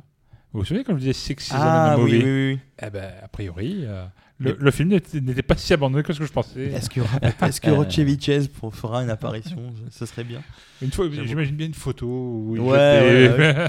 Cheviches, que tu nous avais dit, avait été euh, est- est parti de la donné, série parce qu'il avait en gros dit à, Dan- à Dan- pas Danny Glover, pardon, à Donald Glover, qui après coup, euh, je crois que ce n'est pas en fait le fils de Danny Glover, juste ils ont le même nom. tout à fait. Euh, voilà, et euh, qu'en gros il a dit, mais du fait que tu es noir, tu es plus drôle que les autres. Et en fait, c'est parti de cette réflexion-là. Euh, donc je sais pas s'il a voulu le dire comme son personnage sur un ton euh, euh, naïf ou s'il a été sincère, mais ce qui m'a étonné un peu parce que Chase a quand même fait le début de sa carrière avec Eddie Murphy et tout, mais bon. Après, hein, les goûts, les couleurs, on a- malheureusement. Puis c'est un vieux de la a surtout les 60. goûts, les couleurs, s'il te plaît. Voilà. Puis non, mais puis c'est un gars qui a 77 ans, donc c'est une autre génération, quoi. Bref, voilà. Bah écoutez, ben merci euh, à tous. Eh ben merci à toi. À toi, Brice. parce que, en fait, merci à Mais tous, mais on n'a pas de public, on est que trois dans une cave. Mais voilà. Donc, euh, non, je- je- on, va, on va remercier quand même. Oubliez pas de, oubliez pas de laisser la lumière cette fois, s'il vous plaît. oui, on- oui, parce que Brice vit dans un chauffe-eau. Mais euh, ouais, euh, bah, avant de conclure, simplement euh, vous remercier de nous écouter, puisque l'émission est lancée depuis quelques, quelques semaines déjà. Euh, vous avez été nombreux à, à nous écouter, à nous faire part de vos Et retours. en vrai, on n'a pas assez de famille pour que ça soit que notre famille Voilà. ou nos amis qui, qui, on, qui écoutent. on- on voit les chiffres et on sait que c'est pas que nos amis et ça fait très plaisir. Ou sinon, On ils eu- n'ont pas compris la première fois Peut-être qu'ils réécoutent après derrière. Je ne sais pas. mais- Donc euh, non, ça nous, a fait, ça nous fait très plaisir. Merci à ceux qui nous ont également euh, filé des Tipeee, donc sur notre page que vous pouvez trouver sur le site. Voilà, donc euh, bah, vous pouvez nous retrouver euh, sur euh, le site lesbiernarratifs.com, donc sur lequel vous, vous avez le petit player sur votre droite qui vous permet d'écouter nos épisodes. Vous avez un lien sur nos sites respectifs, dont on va vous donner les, les- les coordonnées juste après.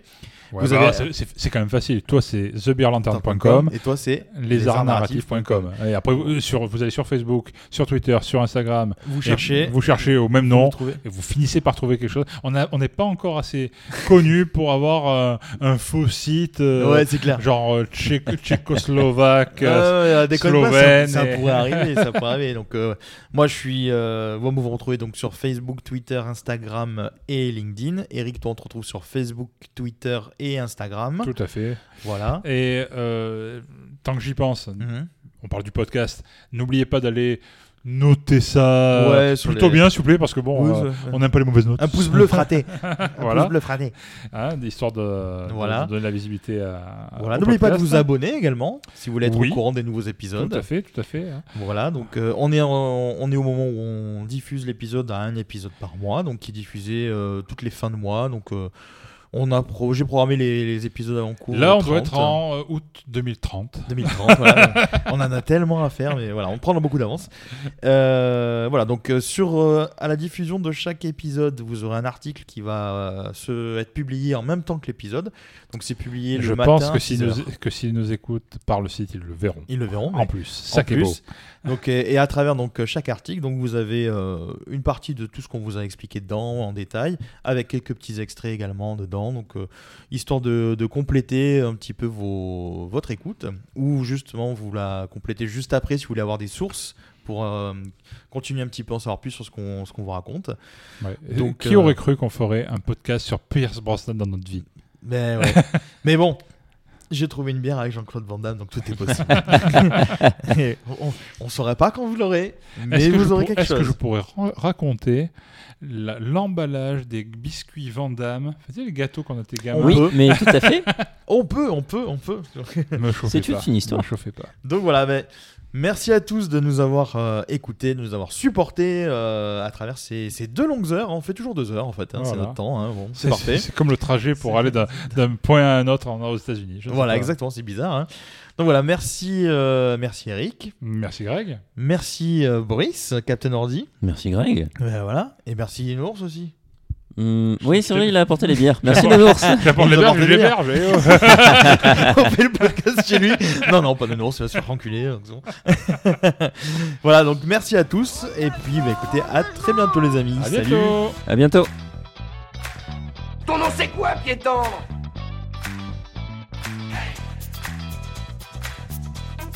On a frôlé la catastrophe. Négatif, je suis une mythe en pullover.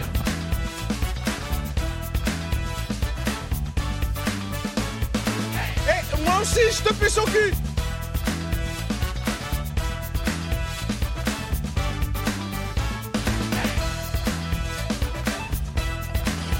Nom de Zeus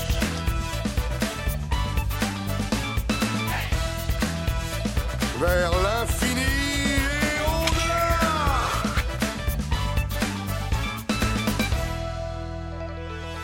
C'était pas mauvais, c'était très mauvais. Voilà, exactement. Alors reprenons.